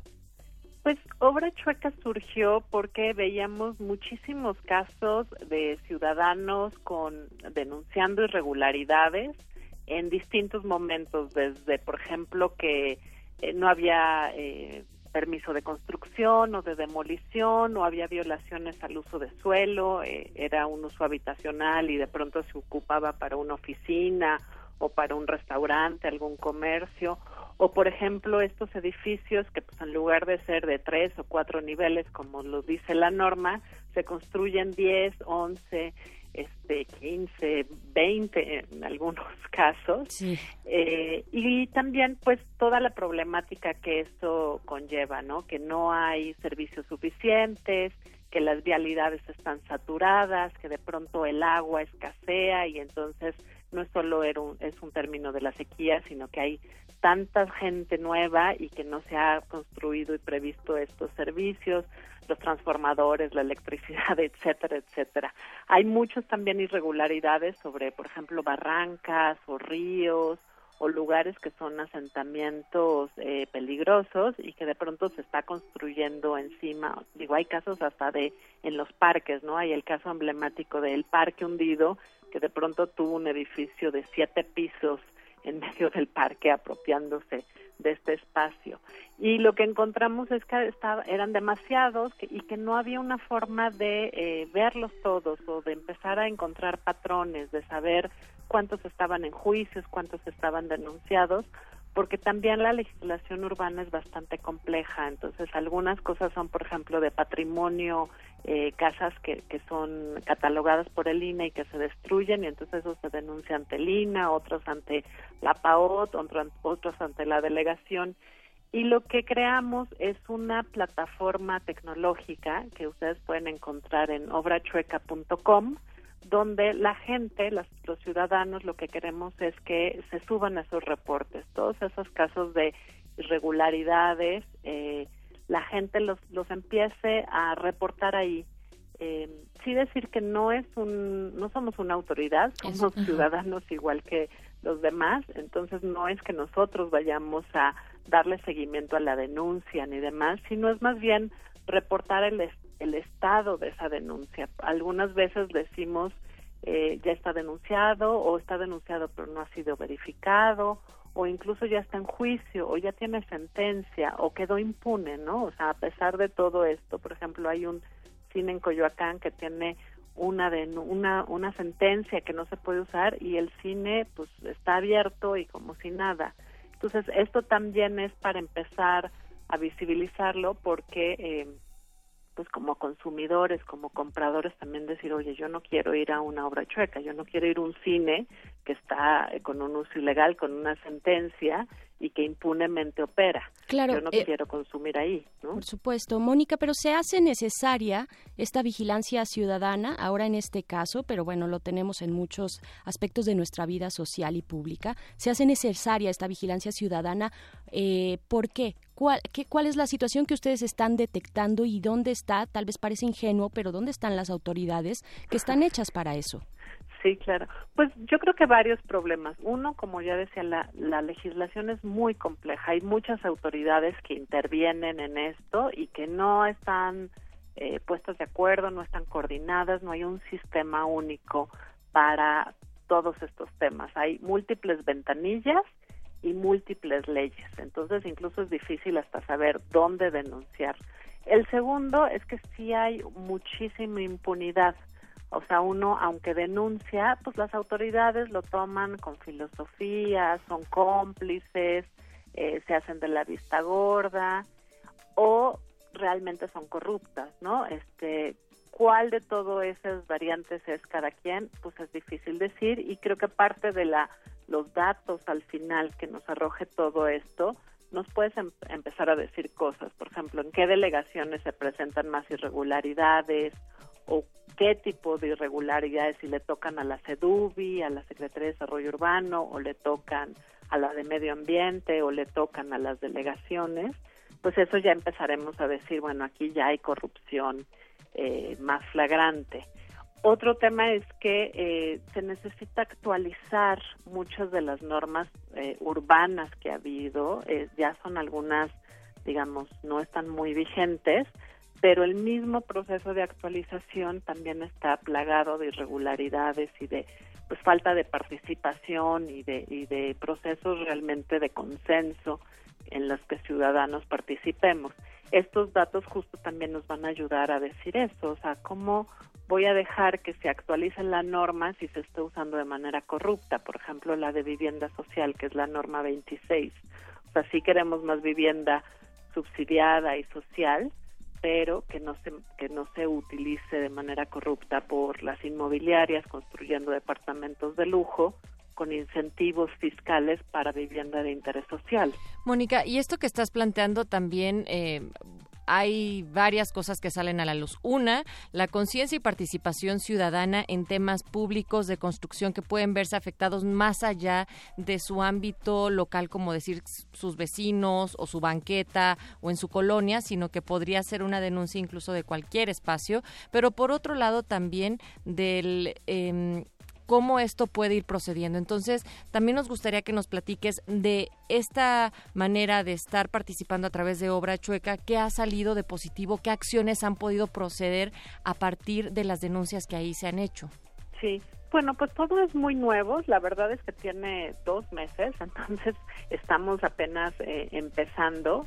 Eh, y, y otra vez digo, no es en sí un, un proceso de denuncia, es un, son reportes ciudadanos y en, en inglés le llaman el crowdsourcing, lo que la gente va subiendo y se va volviendo como del conocimiento más amplio de, de información en- de, de grandes cantidades de información. Eso es lo que estamos intentando hacer. Estaremos sacando reportes semestrales y que con mucho gusto les compartiremos ya sobre esto que yo decía, ¿no? ¿Cuántas, en dónde, cuáles las que más se usan? En la misma página web, en, en la sección de análisis, vienen ya datos eh, de manera eh, contundente, ¿no? Pues tenemos casi ya 500 reportes en estos dos meses que se lanzó. Ahora, Uf, es, bastante. Ajá. Sí, sí, muchísimo. Y, y bueno, el primero son esto del, de se están violando normas, pero el segundo son los temas ambientales. Se está construyendo sobre espacio público o sobre áreas verdes. Esos son los reportes que más están llegando, ¿no? Este, que sí ya te da un panorama. Eh, pues sí, no, no cualquiera construye en área verde o en parques o sobre la banqueta. Ahí sí hay una complicidad de, de un funcionario que no está ni vigilando ni sancionando, ¿no? Claro. Eh, Eh, yo sí. creo que también o nuestra hipótesis es que la gente empieza a participar cuando le afecta de manera cercana y dos cuando está ahí muy evidente, o sea, un, un la corrupción, digamos, de un policía o un trámite, pues afecta, pero desaparece. Cuando uno tiene una obra ilegal todos los días frente a tu casa, frente a tu parque, frente a lo, lo vives cotidianamente y se queda ahí esa evidencia, eh, pues causa mucho enojo y también ganas de participar, de denunciar. Eh, son procesos largos, no son procesos fáciles y lo que también estamos tratando de hacer en esta plataforma es eh, producir material didáctico de cómo, cómo averiguar si una obra es chueca, cómo funciona la página. A, futuro estaremos también eh, cómo te organizas con tus vecinos para denunciar algo así, eh, cómo le das seguimiento a las denuncias. Yo creo que es un, un pues empezar, ¿no? A conocer también estas estas instancias. Por supuesto, Y- y, es un es un buen espacio y lo celebramos, eh, Mónica, por- eh, pues y, y lo celebramos dándole difusión. Es importante también que se involucren las personas eh, interesadas y ahí está eh, la página obrachueca.com a la cual pueden eh, acceder, pero también de todo el trabajo que hace Ruta Cívica, yo quisiera nada más aquí para cerrar decir que también están haciendo un trabajo muy importante por la Ciudad de México. Lo hicieron en la Asamblea y lo han hecho con distintas iniciativas ya de mucho más tiempo atrás, ¿no? Sí, muchas gracias. Tenemos, es, Obra Chueca es una de nuestras campañas, pero tenemos varias. Acabamos de terminar una eh, que se llama Alcaldías Abiertas, buscando que las alcaldías pues tengan contrapesos justamente para evitar estos problemas y, y mejorar la representación y la pluralidad. Y bueno, el, el Corruptur, eh, tu constituyente, Claro. o sea, somos una organización que pues teje redes y busca involucrar a las personas en ir resolviendo estos problemas a través de la participación cívica.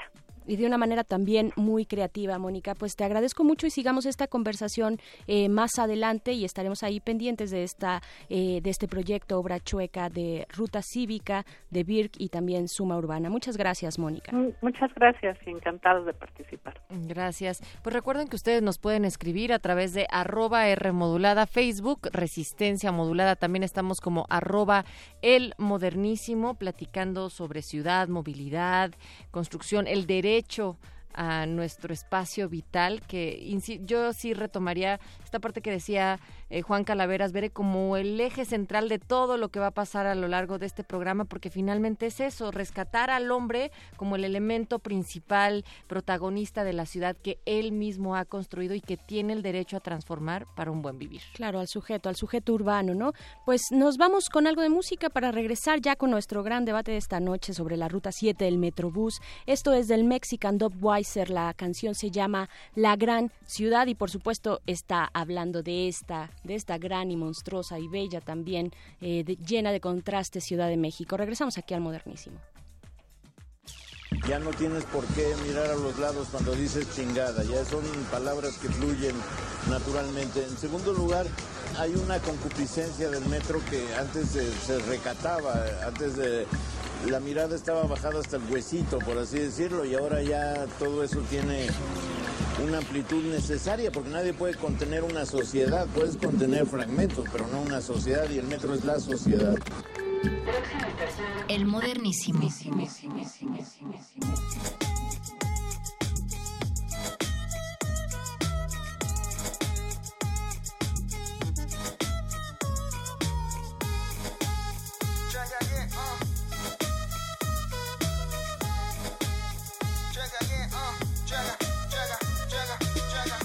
Vengo de la gran ciudad, aquí es donde me gusta siempre estar. Tengo demasiado en qué pensar. Oye, mi Ulises, déjame empezar. Sí, déjame empezar. Vengo de la gran ciudad, aquí es donde me gusta siempre estar. Tengo demasiado en qué pensar. Venga, Marcelo, déjame empezar. Crecí en la ciudad más contaminada del mundo, la que te arranca el alma cada segundo. La que es tan grande que ni yo me acostumbro, ni la neta ni conozco estos rumbos. Mira la distancia mínima y hacia el mercado. Dime si no has sido víctima de algún altercado. Aquí es donde un día de vacación lo pagas con tu vida, donde hierve la nación y las familias son unidas. Aquí todos los ejes tienen nombres de suicidas y la decisión que tomas puede ser la decisiva. Mami, aquí te asfixia el sol y otro día hay tanta lluvia, donde el día hace rock and roll y nos encanta la cumbia. Diario es la misma chingadera, que te pones pedo y amaneces sin cartera. Sigue esa vibra setentera Que entre víboras de tú te enteras. Traza tu frontera Ya sea en el Rosario, Plaza Santana. La muerte rumia en tu casa y ya ni Dios te ampara. Las medidas de protección son claras. Echa la mirada al suelo y ve a los puercos a la cara. Vengo de la gran ciudad. Aquí es donde me gusta siempre estar. Tengo demasiado en qué pensar. Oye mi Ulises, déjame empezar. Sí, déjame empezar. Vengo de la gran ciudad. Aquí es donde me gusta siempre estar tengo demasiado en qué pensar. Venga, Marcelo, déjame empezar. Déjame empezar. Me paseo por los callejones del centro. Prefiero andar a pata que en vagones de metro. Que el rap y la bachata están quietos, estén los sesos. Me creo el nuevo zapata, estoy en pos del progreso. Ando en Valdera sin un plan y 10 pesos. Por la cera que convierto el celofán en bostezos. Acabamos de iniciar el rito. Tú ojalá lo bailes con la crema del distrito y Mexican Wiser. Que saquen las tracas, que truenen los zancos. Cálmense los chagas, guárdense los chagos. Casi podría jurar que aquí se inventó la Cuba donde nacen subculturas y empezó Café Tacuba. Pues me preparo para una nueva madriza y sueño con largarme de aquí en una nave nodriza. Sabes que nos gusta el reven y también tomar y que solamente voy a donde el viento va. Sí no falta la misa dominical, ir a la casa del compadre para ver el mundial. Aquí es donde gira en comba, donde se habla el chile, donde pinta el sombra, donde raya el sealer, donde cae de trompa, Aragón y Nesa, donde no se bromea con el respeto a las jefas. Se sabe bien que con dinero baila el perro y conociendo al indicado aquí se mueve cualquier cerro. Vengo de la gran ciudad, aquí es donde me gusta siempre estar. Tengo demasiado en qué pensar. Oye, mi Ulises, déjame empezar. Sí, déjame empezar. Vengo de la gran ciudad, aquí es donde me gusta siempre estar. Tengo demasiado en qué pensar. Venga, Marcelo, déjame empezar. Sí, déjame empezar. Nací aquí en la gran ciudad, crecí aquí en la gran ciudad, vivo aquí en la gran ciudad, moriré en la gran ciudad. Nací aquí en la gran ciudad, crecí aquí en la gran ciudad, vivo aquí en la gran ciudad. El modernísimo.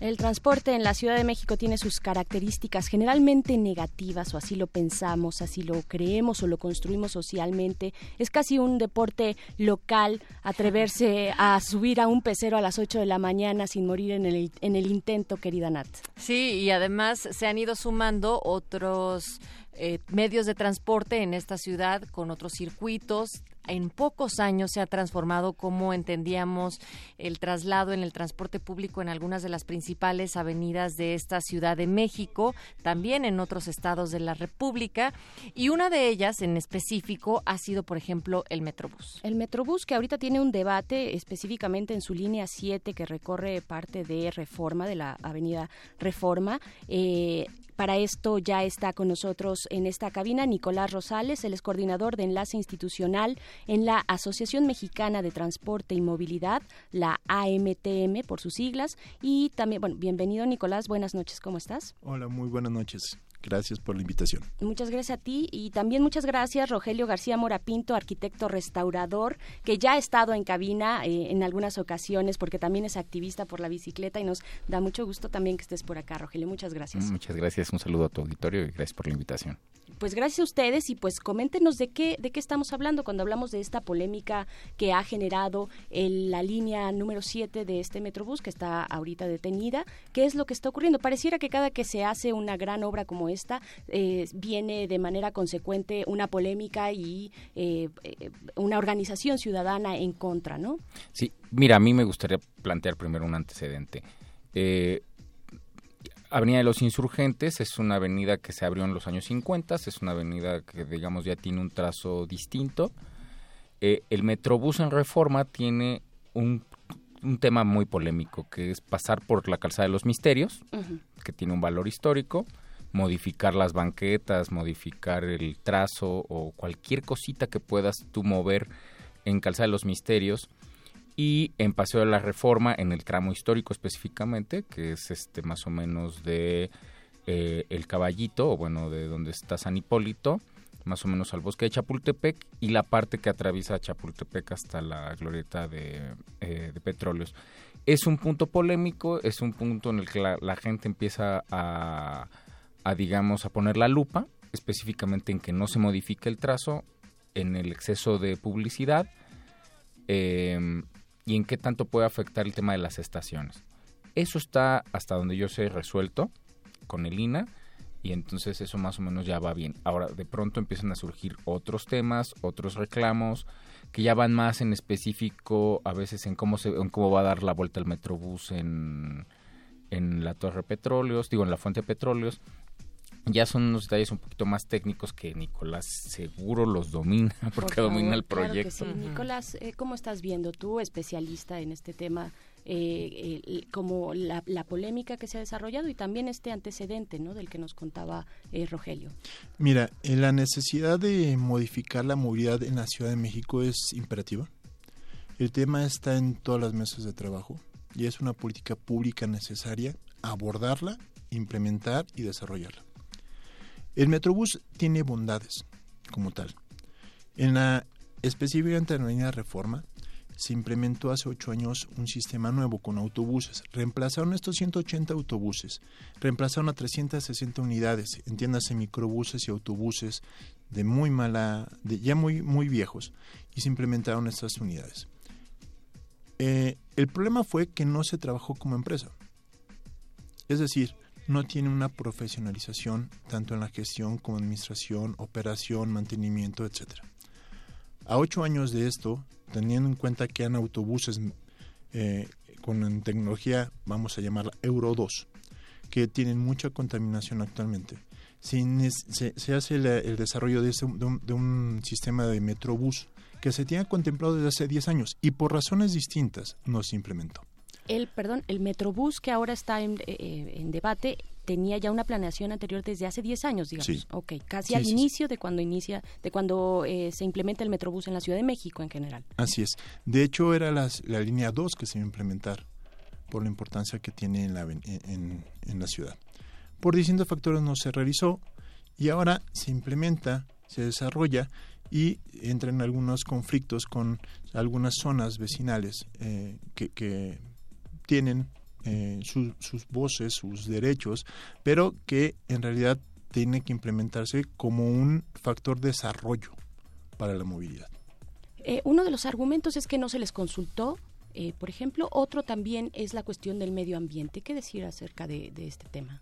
Te puedo comentar que las unidades que se van a implementar, que son unidades que son, son nuevas, con tecnología Euro 6, utilizan trans- eh, diésel ultra bajo azufre. Quiere decir que eh, son 15 partículas por millón. Implica la reducción de un 40 o un 50% en emisiones de CO2 y gases de efecto invernadero, que te ayuda a disminuir el impacto ambiental. Una, yo me voy a poner un poco como abogada del diablo. Una de los, otro de los argumentos, precisamente también ambiental, tiene que ver con la eh, velocidad a la que corren estas unidades o correrían, que sería un poco más lenta, es lo que he visto, eh, por lo menos de los que argumentan en contra, y que esto generaría más tráfico y por lo tanto también mayores emisiones. ¿Qué, qué hay de esto? Que también por ahí sonó cuando estuvo el, el sistema, el nuevo reglamento de tránsito de la Ciudad de México, ¿no? Con los límites de velocidad. Mira, no hay una constancia que diga que a menos velocidad mayor contaminación. La realidad es que el autobús, el, el autobús correría por un carril confinado, libre para su uso, como lo corren insurgentes y en otras rutas de, de BRT o de Metrobús, que no implica la reducción o el aumento de, de- de contaminantes por la velocidad. Eso no es así. Simple y sencillamente se ocupa una tecnología moderna, eficaz, que está siendo probada en otras partes del mundo y que tienen beneficios en el impacto ambiental. ¿Y qué decir, por ejemplo, de la gente que está preocupada por el cupo o el servicio también de que es muchas las personas que utilizan esos tramos en algunos de los camiones? Entonces, o sea, del que tenga una capacidad del Metrobús suficiente para eh, poder estar trasladando de manera no como eh, latas de sardina a todos los usuarios. Mira, un autobús eh, con las características que tiene el eh, actualmente la línea 7 transporta 130 a 140 personas por unidad. Es una capacidad muy importante. Estamos hablando que el promedio de automóviles en transporte privado es de 1.1, 1.2 personas por transporte privado. Entonces, un autobús te saca de circulación cerca de 120 unidades particulares. Más el porcentaje de gente sentada y parada. Así es. En- Se en el- incrementa el porcentaje de personas que van La- sentadas. las personas que van sentadas incrementan un 60%. A diferencia de los otros corredores que son unidades articuladas o biarticuladas o de 12 metros, tienen distinta capacidad, pero se le da prioridad a la gente parada. En el transporte eh, de la línea 7 será un poco más eh, cómoda el, el trasladar a esas personas. Eh, otro de los argumentos también que ya lo mencionabas, eh, un poco lo tocabas al inicio, eh, Rogelio, es el del patrimonio histórico, cultural, arquitectónico también. ¿Qué, qué, qué decir? Porque es uno de los grandes argumentos en contra de esta obra. Mira, nosotros nos enteramos con tiempo del, de- del proyecto y junto con ciertos diputados, bueno, con un par de diputados, con personas del INA, más o menos rastreamos cómo iba a estar el asunto del trazo. No modifica el trazo de Paseo de la Reforma, en realidad solamente confina el carril, entonces nosotros ya con eso estábamos más o menos tranquilos. En el caso de eh, Calzada de los Misterios nos preocupaba mucho porque también es un trazo histórico, es más, es todavía más antiguo. Eh, no hay un proyecto de rebanar la banqueta de, de los misterios, es más, se restauran los misterios, que una manita les hace falta. Sí. Entonces, ya con eso estábamos nosotros bastante tranquilos. Nos inquieta de pronto un poco el tema de los este de los para de los paradores, digo los eh, De los para- paraderos, de, de los las- paraderos, de las estaciones, de las pues estaciones. eh, que pudieran aumentar la publicidad y entonces con esto un poco contaminar la vista del paso de la reforma. Eh, de eso todavía no tenemos respuesta hasta donde nos habíamos quedado se iba a reducir, iba a quedar igual que como están ahorita. No sé si tú tengas más información. Porque finalmente este saturar de, de publicidad de estas estaciones, eh, estos paraderos, estos, estas paradas, perdón, eh, podría contaminar el paseo de la reforma o en su caso Calzada de los Misterios, pero hasta ahorita, salvo ese tema que teníamos un poco de dudas, todavía no las tenemos resueltas, no se, no, no, no se modifica el trazo. Entonces, Lo demás es realmente unos volardos puestos en el, en, en el, en el arroyo vehicular, ¿no? Que son perfectamente retirables y queda la carpeta igual. Dentro de todo, de todo este eh, proceso, ¿en qué momento nos encontramos? Eh, están las posturas a favor y en contra, está también eh, pues ya el, no sé si decirle, dictamen del INA eh, respecto a precisamente esta protección Mm. de monumentos históricos. ¿En qué momento estamos? Porque ya llevamos varios días, 17 días por lo menos con la obra parada, que además, no, no sé si estoy en lo correcto, y además eh, generando pérdidas económicas, ¿no? Mira, por declaraciones de gobierno señalan que se pierden dos millones y medio de pesos diariamente por la falta de por, por- por haber suspendido la obra. El día de mañana habrá una, una resolución por parte del juez que dio el amparo a la, a, a la suspensión y mañana tendremos eh, la respuesta si es que se, se continúa o se para. La realidad es que tenemos que impulsar que la gente deje su coche, para el transporte público. La Ciudad de México tenemos un problema de que, eh, pondré un contexto, en la Ciudad de México se hacen 23 millones de viajes diarios. El 70% de esos millones de viajes se hacen en transporte público. Únicamente en el sistema Metrobús se mueven cerca de millón y medio de personas en las seis rutas de transporte que hay. En el metro se mueven 5 millones y medio de personas. Una brutalidad. Y circulan en la calle 5 millones de coches diariamente. La ciudad fue hecha para los coches. ¿Estamos revirtiendo un poco esa mala planeación? Eh, ¿O, co- o cómo, cómo lo...? Fue una mala apuesta. sí, fue un, fue, no hay que satanizar el uso del coche porque en su momento fue la solución para la, la gente. Eh, la realidad es que se hace mal uso del vehículo. Hay gente que ocupa el coche para dos cuadras en vez de caminar. Y una de las bondades del sistema de, de Metrobús es que la gente camina. Mm, eh, muchas veces las personas quieren que el origen destino sea te recoge la unidad en la puerta de tu casa y te lleva a la puerta de trabajo y eso no se puede entonces esos son sistemas de operación es un sistema de operación benéfico para todos los sentidos de, de- de traslado motiva a la persona a caminar permite la integración con el desarrollo urbano permite la integración con otros sistemas de movilidad que tanto es lo que necesitamos para poder incentivar este, este, esta ciudad.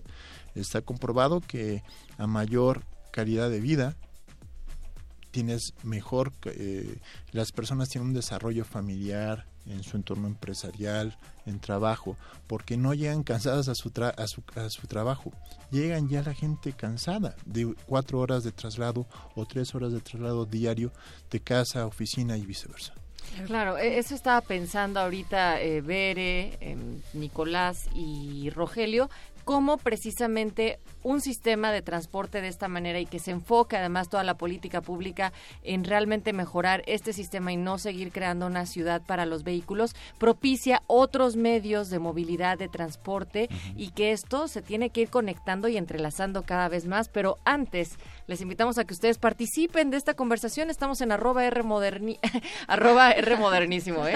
arroba R modulada, arroba el modernísimo y en Facebook como Resistencia Modulada y nos vamos por supuesto a bailar. Nos vamos con algo de música de Café Tacuba. No estoy segura cuál de las dos es. Creo que es la del metro. Nos vamos ¿Sí? a ir con esa rolita. Uf. Sí, ya un clásico, un clásico. Pues para acompañar la noche y acompañarles a ustedes que están allá afuera seguramente atorados en el tráfico. Ánimo, ánimo, ya llegarán a su destino. Y si van en el metro van muy acompañaditos estas horas todavía. Vámonos con esto. Regresamos al modernísimo.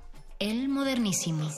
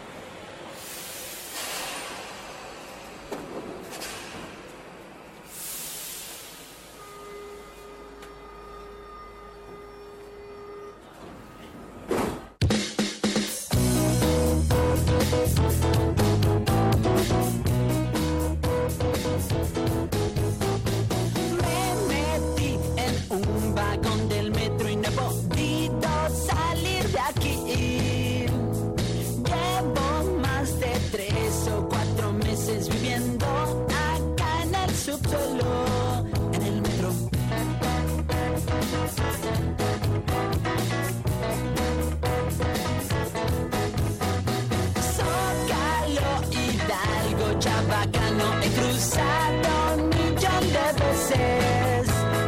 He querido salir por la puerta, pero siempre hay alguien que empuja para adentro. Y cuando en las noches pienso yo en ti,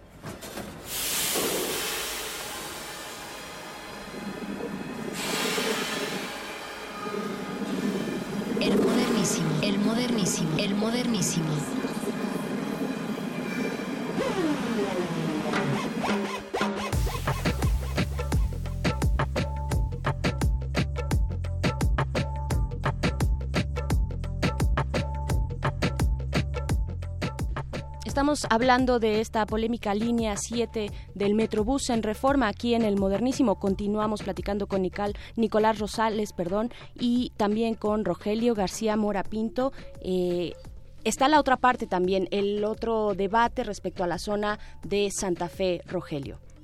Bueno, como, como te Hay que decía, despejar las dudas, ¿no? Lo decías tú un, Sí. un poco porque hay muchas. mira, eh, de entrada, un poco lo que hemos estado peleando es que sea calle completa, o sea, que tenga ciclovía, una banqueta generosa para caminar, el metrobús y, con- y todavía conservar algunos carriles para, para automóviles. Y entonces esto se le llama por concepto calle completa. Todos, Ajá, todos cabemos sí, ahí, todos ¿no? Podemos estar. Pero obviamente en este tramo eh, hay unos tramos que son, digamos, más fáciles de intervenir, hay unos que nos quedan un poco apretados y de pronto unas de las, algunas de las dudas que quedan eh, principalmente es qué va a pasar a partir de la fuente de petróleos y por qué el Metrobús no sigue hasta Santa Fe. O sea, ¿por qué lo terminan ahí? Pareciera como que o se les acabó el dinero o no quisieron o, o, O se olvidó. o se opusieron los vecinos de las lomas, que no es cierto, ¿no? Pero yo creo que Nicolás, que tiene datos un poco más técnicos, nos podría decir por qué no sube a Santa Fe y por qué no, por qué se de- por qué no llega hasta Santa Fe, Santa Fe, pues, ¿no? Ujú. O sea, hasta la ciudad, de- digo, hasta la- el desarrollo como tal, ¿no? El proyecto ejecutivo está contemplado en, hasta la glorieta de la fuente de petróleos. Las unidades que se traen son unidades muy pesadas, muy grandes. Inclusive si fueran unidades biarticuladas o articuladas, no tendrían la capacidad por el grado de inclinación que tiene la, la- el, el- Paso de la reforma. el paso de la reforma. Actualmente los autobuses que corren en reforma no prestan el servicio de Santa Fe y llegan hasta el kilómetro 13. Aquí tendría una ampliación este recorrido para poder entrar a lo que son los corporativos y la zona habitacional de Santa Fe. Es decir, de tener 13 kilómetros, que es el, el recorrido original que se tiene en, la ruta, se ampliaría cerca de 22, 23 kilómetros por el recorrido natural de este sistema. Es por eso que no, no suben las unidades. Es también una cuestión técnica operativa. Claro, y del terreno. La inclinación del terreno no lo permite, se quedarían parados, digamos. Pero fíjate, es interesante que Ecobici va a meter eh, Ecobici eléctrica para la zona de eh, Lomas.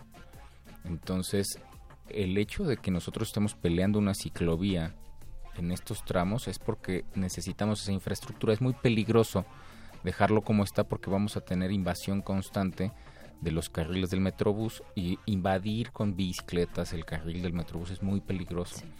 Y estar circulando sobre las banquetas, pues tampoco está bien. ¿no? no hay espacio para el ciclista. eh, se necesita abrir ahí una, una brecha también para poder eh, tener uso de bicicleta y sobre todo en esta parte donde ya va a haber bicicletas eléctricas de Covici que también tengan su, su espacio. Tal cual es tener un espacio para poder circular sin las quejas de los peatones porque se suben a las banquetas y sin el peligro que representa invadir un carril del metrobús. ¿no? Querida Nat, nos escriben ya en redes. Sí, exactamente. Y que además se vincula mucho con esto que estás diciendo de el, el por qué, los motivos reales de por qué no puede existir, por ejemplo, una ruta en este momento hacia Santa Fe. Y nos estaban preguntando que por qué, a pesar de lo que paga cada usuario, no se podrían implementar autobuses eléctricos y que no estuvieran generando ningún tipo de contaminación si es que van a hacer inversiones de ese tipo en otros eh, medios de movilidad. Nos preguntaban acá en Twitter en arroba R. Mira, la electromovilidad está apenas desarrollándose en Europa. En realidad, men- en realidad es un gasto, una inversión muy grande y es muy incipiente esa tecnología.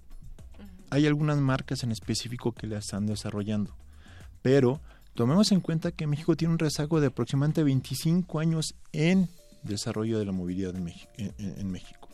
Tomemos en cuenta que el primer BRT se hizo en Curitiba en el año 1974 y en México se implementó en, en el año 2004. Estamos hablando 40 años.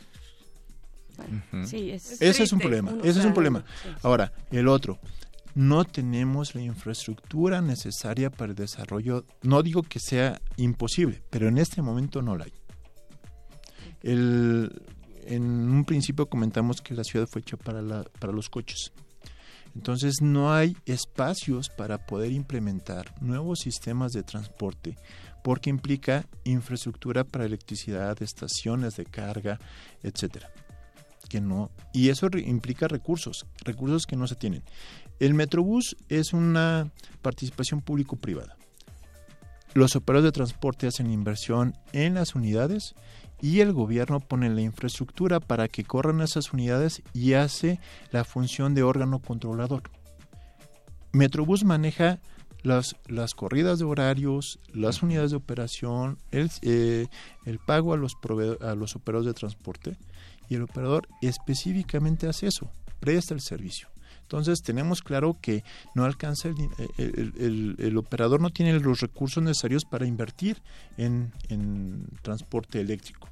Se habla mucho de nuevas eh, nuevas tecnologías a gas natural o este como comentaste Nat, en en, en, en electricidad, cosa que estamos un poco retirados de la realidad, ¿no?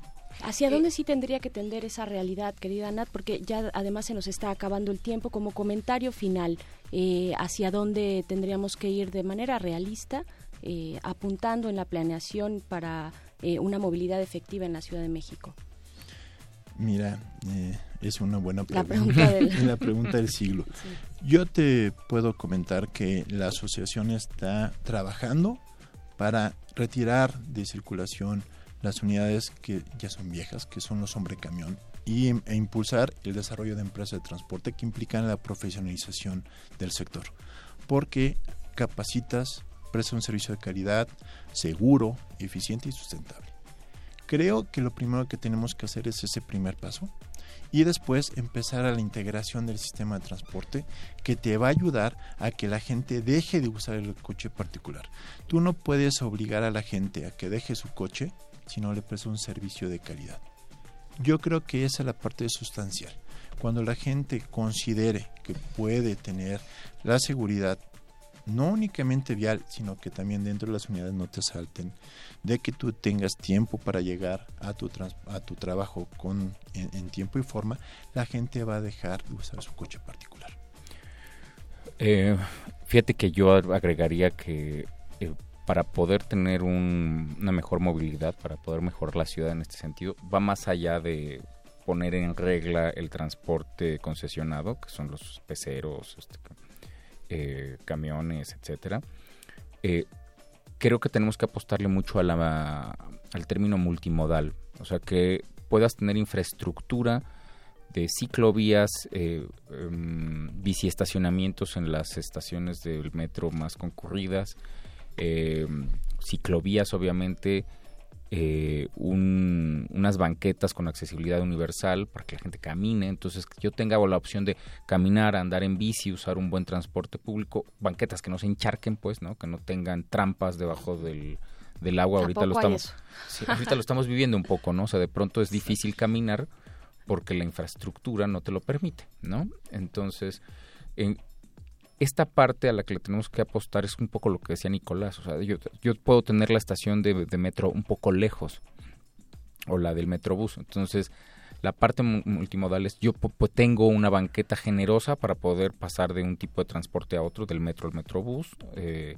tengo la posibilidad de irme en una bicicleta eh, a Pantitlán y poderla estacionar en un biciestacionamiento seguro, eh, tengo la posibilidad de una ecobici, una ecobici eléctrica. Todo esto es la manera en la que podríamos empezar a, a desestresar la ciudad. Claro. Porque ahorita lo que vivimos es un estrés de un metro saturado, unas, este, unas banquetas inseguras, este peligro por andar en una bicicleta sobre insurgentes o sobre reforma. En reforma tenemos dos bicicletas blancas de dos personas que han muerto en ese tramo. Eh, creo que tenemos que apostarle a eso. Claro que sí, pues se nos ha acabado el tiempo y por supuesto también pensar que para vivir en esta ciudad pues tenemos que movernos ya de esta manera, de una manera distinta, ¿no? Eh, Nat, nos vamos ya. Nos vamos, modernísima. Gracias a quienes nos escribieron. No crean que no queríamos darles lectura, solo que ya no hubo chance, pero nos ponemos al corriente en otras emisiones. Por supuesto, gracias a Rogelio García Mora Pinto por nuevamente estar en el modernísimo y a Nicolás Rosales, coordinador del enlace institucional de la Asociación Mexicana de Transporte y Movilidad. Muchas gracias, buenas noches. A continuación nuestra sección de tecnología Resistor. Última página del fanzine. Pero mientras el futuro esté desigualmente repartido, buscaremos llegar a él. El modernísimo.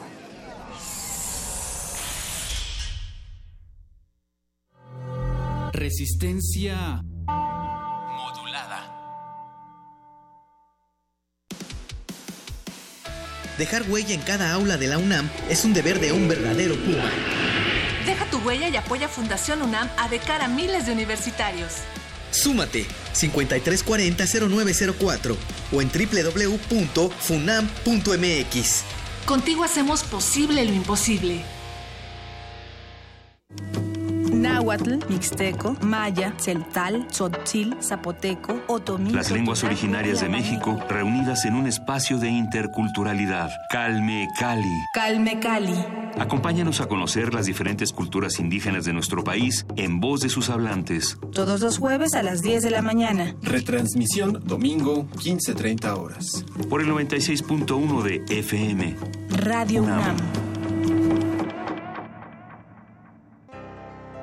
Continúa abierta la exposición Constitución Mexicana 1917-2017, Imágenes y Voces, compuesta por 742 piezas entre documentos, pinturas, esculturas, fotografías, libros interactivos, películas y música. La muestra revisa el proceso de creación y la vigencia de la Carta Magna desde la perspectiva cultural en 2.400 metros cuadrados de exhibición. Puede visitarse en la Galería de Palacio Nacional Zócalo, Centro Histórico de la Ciudad de México.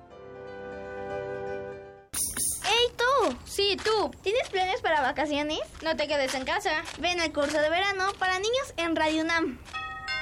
Del 17 de julio al 4 de agosto. De 9 a 2.30 de la tarde. Habrá música, cuentos, baile, experimentos y harás nuevos amigos. Infórmate al 56 23 32 73. Va de nuez.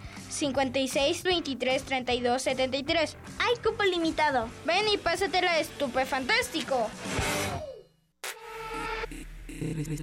Resistencia modulada. La noche modula. La radio resiste.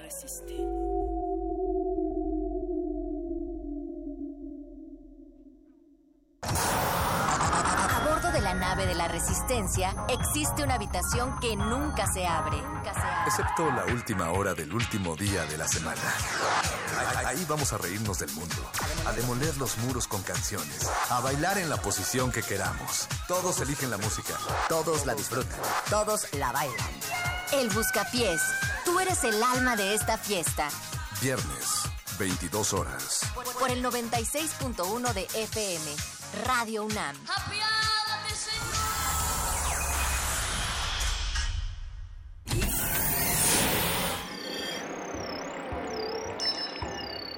Bienvenida, nueva entidad orgánica. Relaja tus oídos mientras procedemos a analizar tu sistema. Estás a punto de integrarte a una red que conecta al sonido con el conocimiento. Acceso permitido. Por favor, respira, relájate y prepárate para la abducción. Resistor. Esto es una señal.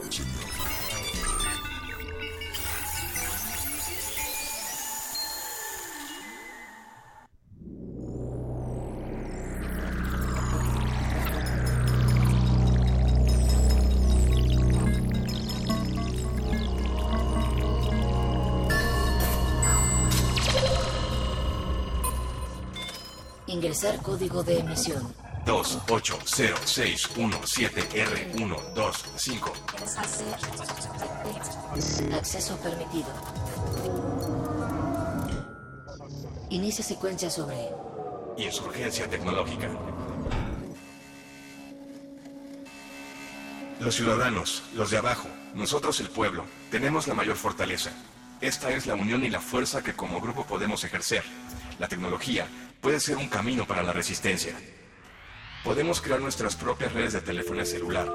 Ejemplo de ello son las comunidades en México que mediante el desarrollo de su propia infraestructura celular se han librado de la dependencia de las compañías de telecomunicaciones. El apropiarse del desarrollo tecnológico desde la sociedad civil consiste en un importante bastión para la resistencia ante la monopolización y la industrialización. Si nosotros aprendemos a hacer nuestras propias computadoras o a crear nuestras propias redes, entonces tenemos la capacidad de comunicarnos de manera segura y sin depender de una compañía que nos ofrezca estos servicios. La tecnología ha sido en innumerables ocasiones motor esencial de los movimientos sociales y del desarrollo de las comunidades. ¿Desea repetir esta información? Ha elegido no. Comenzamos. Resistor. Esto es una señal.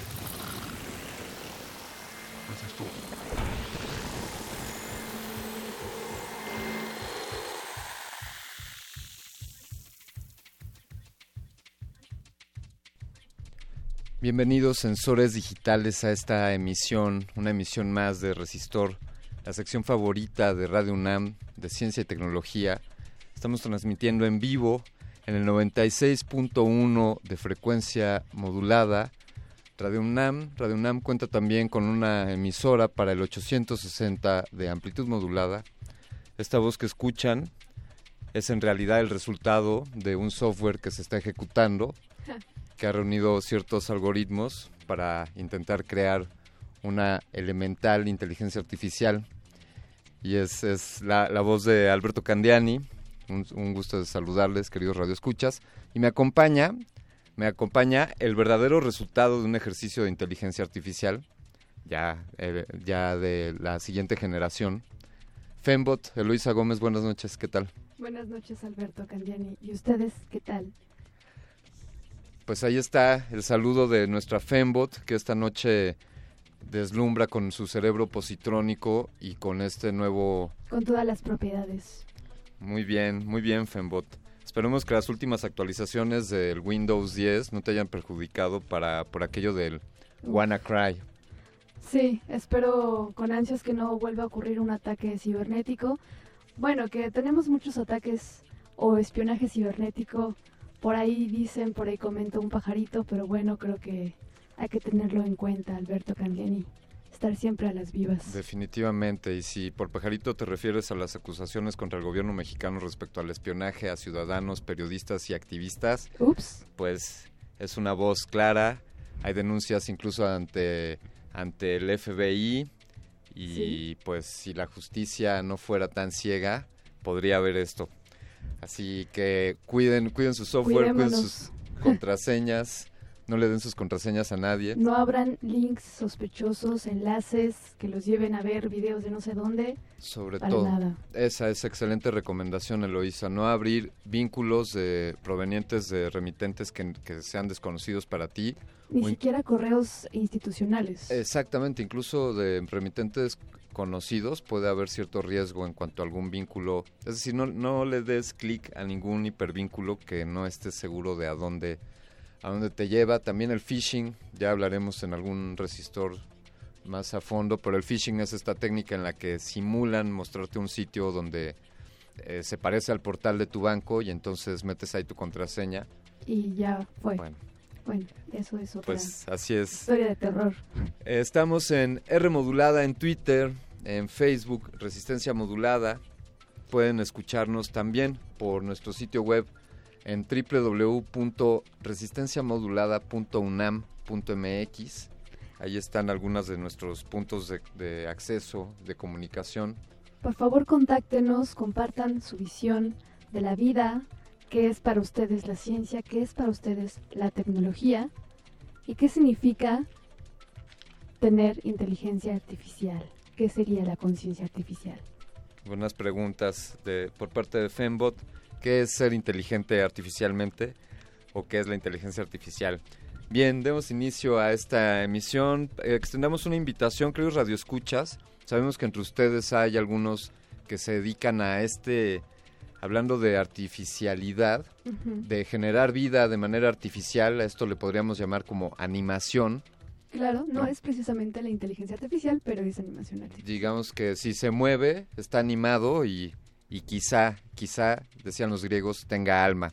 Así que si eres animador y tienes material gráfico, ya sea en distintas técnicas, en 3D, en animación tradicional o incluso en GIFs animados, amigos, está por cerrarse eh, dentro de un par de días la convocatoria para el Cutout Fest 2018. que es el Festival Internacional de Animación y Arte Digital. Exactamente. eh, las, las categorías en las que puedes poner a concursar un, un cortometraje o una pieza de animación son en cortometraje narrativo, cortometraje experimental, cortometraje universitario, videoclip, spot publicitario para web o televisión, títulos de crédito y la ya, ya trascendente emisión de concursos de GIFs animados de Cutout Fest.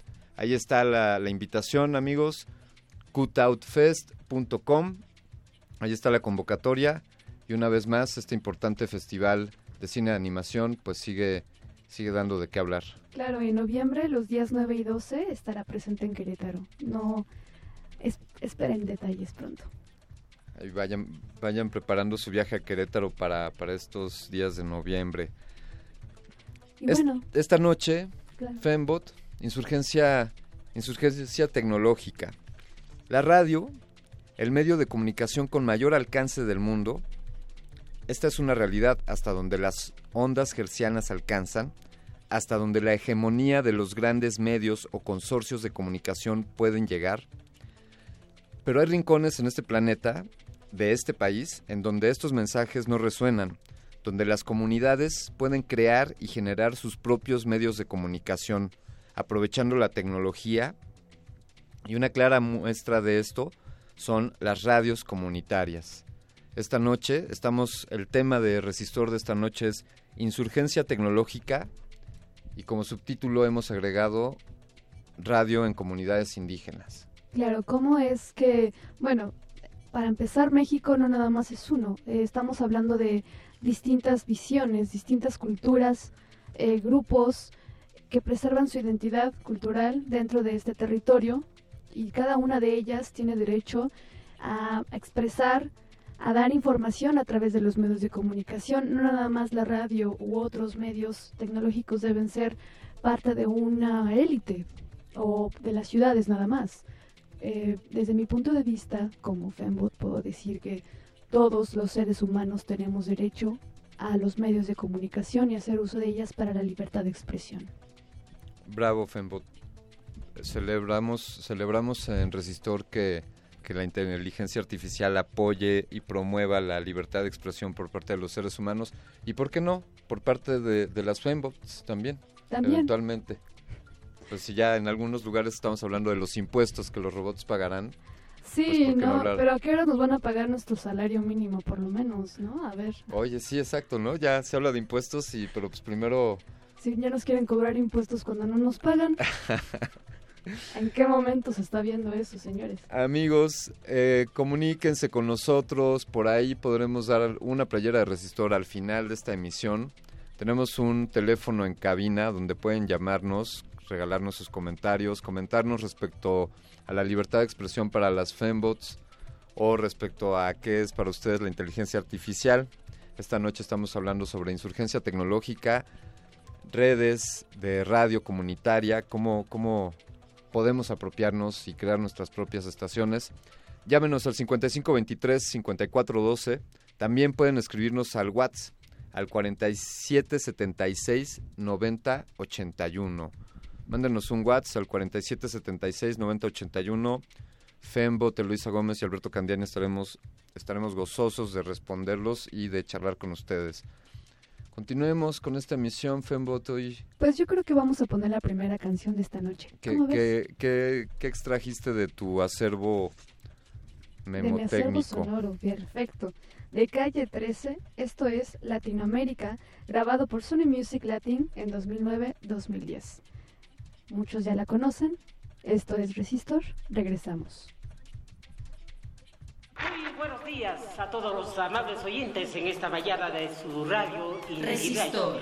Esto es una señal.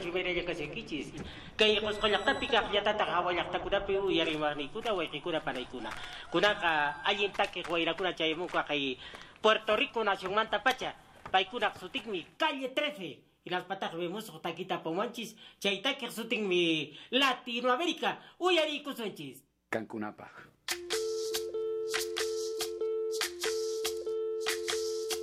Soy, soy lo que dejaron, soy toda la sobra de lo que se robaron. Un pueblo escondido en la cima, mi piel es de cuero, por eso aguanta cualquier clima. Soy una fábrica de humo, mano de obra campesina para tu consumo. Frente de frío en el medio del verano, el amor en los tiempos del cólera, mi hermano. El sol que nace y el día que muere, con los mejores atardeceres. Soy el desarrollo en carne viva, un discurso político sin saliva. Las caras más bonitas que he conocido, soy la fotografía de un desaparecido, la sangre dentro de tus venas. Soy un pedazo de tierra que vale la pena una canasta con frijoles. Soy Maradona contra Inglaterra, anotándote dos goles. Soy lo que sostiene mi bandera, la espina dorsal del planeta en mis cordilleras. Soy lo que me enseñó mi padre, el que no quiere a su patria, no quiere a su madre. Soy América Latina, un pueblo sin pierna pero que camina. Oye, Tú no puedes comprar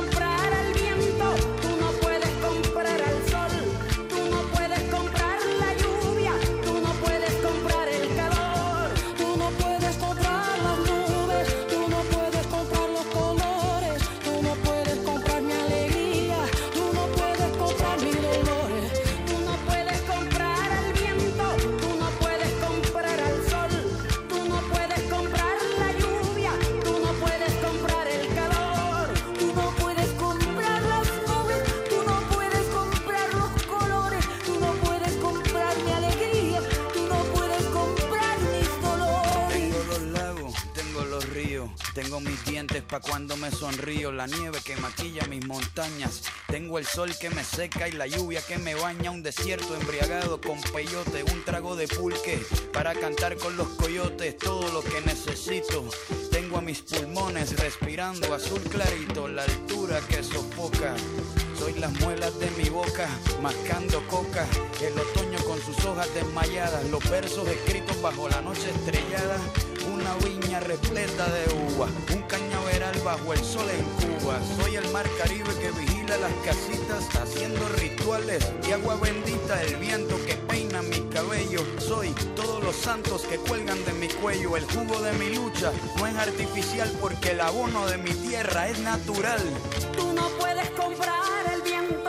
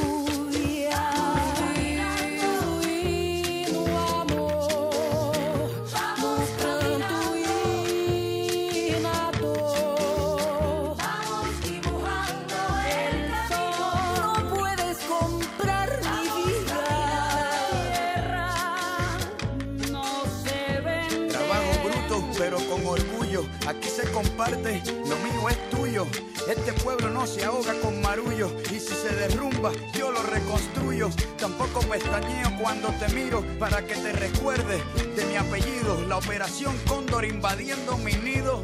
Perdono pero nunca olvido, oye.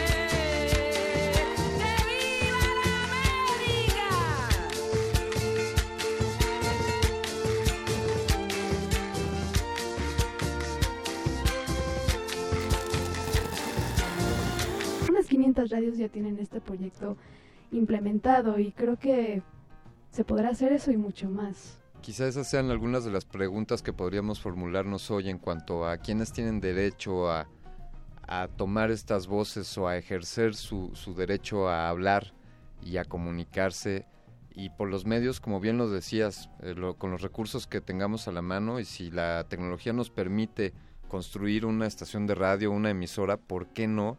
¿Por qué no hacerlo así? De hecho, Eloísa, existe en México la Asociación Mexicana de Radios, de Radios Comunitarias. Y esta noche podemos, tenemos la oportunidad de hablar vía telefónica con, con su representante. Sí, la licenciada Irina Vázquez Zurita es eh, coordinadora ejecutiva de AMARC México, que es la Asociación Mundial de Radios Comunitarias México. O sea, es como la Es el capítulo México. Claro, capítulo México. Y creo que ella nos puede comentar mucho qué es lo que ha pasado, cómo, están está, apoy- cómo está apoyando esta asociación a todas las radios comunitarias.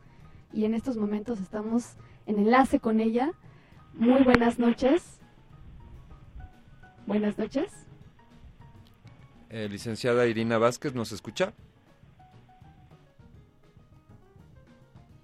Bien, parece que tenemos ahí un, un- quizá alguna complicación con el clima de esta noche, Sí, porque que no ha sido para menos.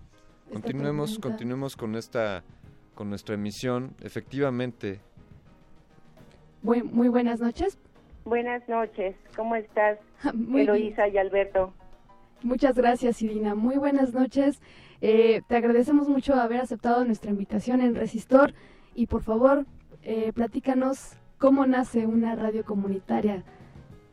Uy, pues una, una radio comunitaria tiene muchas formas, eh, eh, bueno, digamos así, muchas formas eh, de nacer, muchas formas en cómo surgen estos proyectos radiofónicos. Cuando, cuando me preguntan eh, esta inquietud, siempre eh, me remonto al pasado, a esta primera experiencia de radiodifusión eh, que se toma como eso, como un paradigma, eh, que es el Radio Sutatensa. Fíjense que Radio Sutatensa eh, surgió eh, por ahí de 1945 en Colombia y eh, eh, inicialmente surge como una iniciativa de, de esta corriente llamada Teología de la Liberación. Un, un sacerdote en Colombia se da cuenta que es muy importante difundir la, educación, enseñar a que, la, a que la población aprenda a leer y escribir para no ser engañada, para que no eh, sigan perdiendo sus tierras. Él ve esta relación entre comunicación, educación eh, y desarrollo.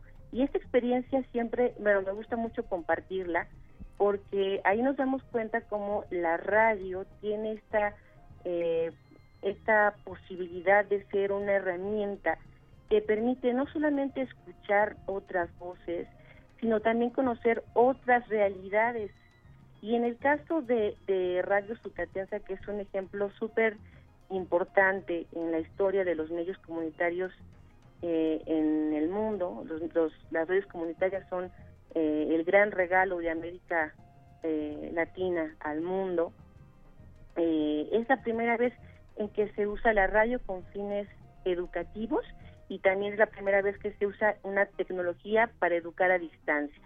Entonces, eh, eh, he aquí eh, eh, como el nacimiento de las redes comunitarias, pues bueno, tienen también un porqué tecnológico, hablando justamente de, de tecnología que es el motivo de este programa. La facilidad de eh, poder eh, eh, contar con un aparato fácil de operar, fácil de transportar y también fácil fácil en el sentido en el, en el otro sentido que las personas hoy en día pues eh, en países en vías de desarrollo es mucho más fácil que tengan acceso a una radio que por ejemplo a la televisión o a internet. Entonces el surgimiento de la radio de la radio comunitaria eh, tiene este sentir el poder eh, ser una vía que permita el desarrollo de las comunidades.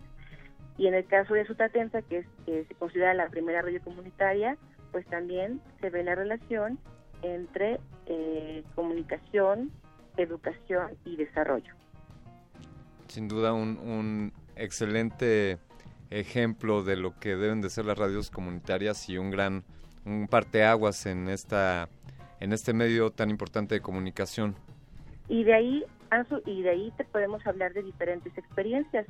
Y cada una de estas experiencias, eh, eh, hablando de radiodifusión comunitaria, eh, em, tiene que ver mucho con la forma en que nacen, con la organización. Por ejemplo, aquí eh, te comento que las primeras experiencias pues tienen que ver justamente con eso, con aprender, con enseñar a, a leer y escribir a través de la radio, pero posteriormente hay otras experiencias de organización, por ejemplo, para, para reclamar derechos laborales, en el caso de las radios mineras en Bolivia, o, y, y esta misma mm, esta misma vertiente eh, se fue eh, replicando en otros países de América Latina, esta cuestión de usar las radios comunitarias también como, como herramienta para defender derechos humanos, para reclamar derechos humanos.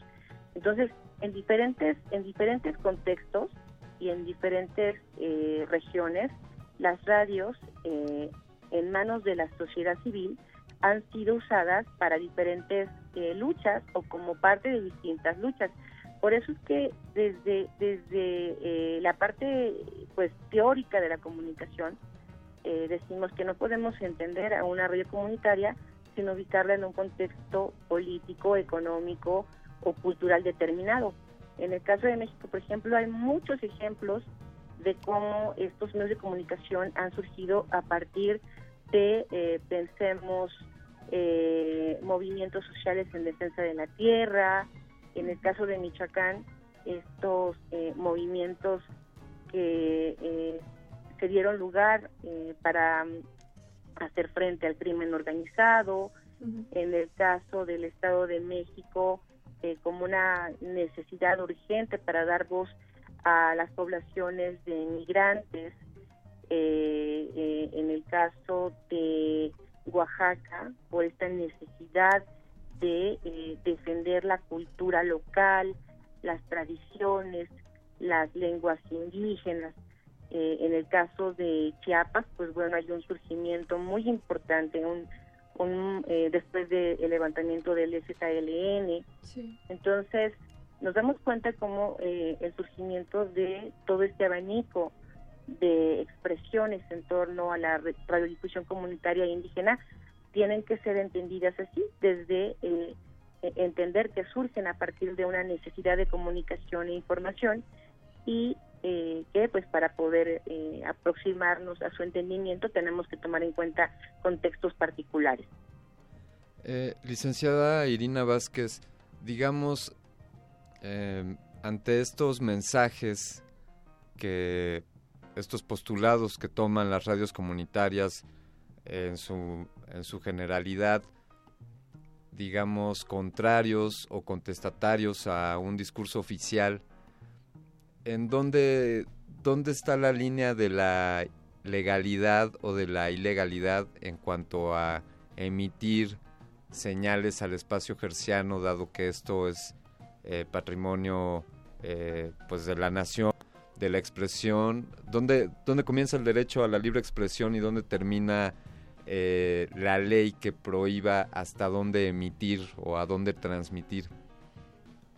Hoy eh, le diste le diste al clavo en cuanto a una pregunta realmente complicada eh, y un tema muy polémico eh, porque pues justamente hablamos que todos y todas tenemos un derecho a la libre expresión, que es un es uno de los derechos humanos reconocidos en, en, la, Declaración Universal de los Derechos Humanos, es el artículo 19. Eh, Sin embargo, justamente acabas de, decir algo importante, que es que el espectro, eh, el espectro radioeléctrico es administrado por el Estado mexicano.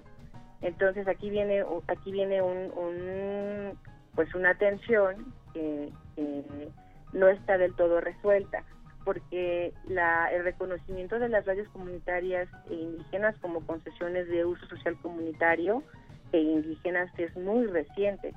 Eh, esta, este reconocimiento se dio a partir de la reforma constitucional en materia de telecomunicaciones y radiodifusión de 2013. Imagínate, después de, eh, híjoles, creo que más de 60 años, se, se, modifica la ley federal eh, de radio y televisión y se crea la Ley Federal de Telecomunicaciones y Radiodifusión en 2014. Entonces hay un rezago histórico y una deuda histórica con este sector de la comunicación que sin duda sigue enfrentando condiciones eh, de vulnerabilidad eh, para poder acceder en igualdad de condiciones a la búsqueda de las frecuencias. Entonces, eh, hay muchísimas expresiones de radios comunitarias en el país. Eh, hablamos de, expresiones legítimas porque cuentan con el respaldo de las comunidades, de las poblaciones a las que sirven, eh, colectivos que tienen una claridad en cuanto a cuál es su función social, cuáles son, cuál es la agenda que persiguen.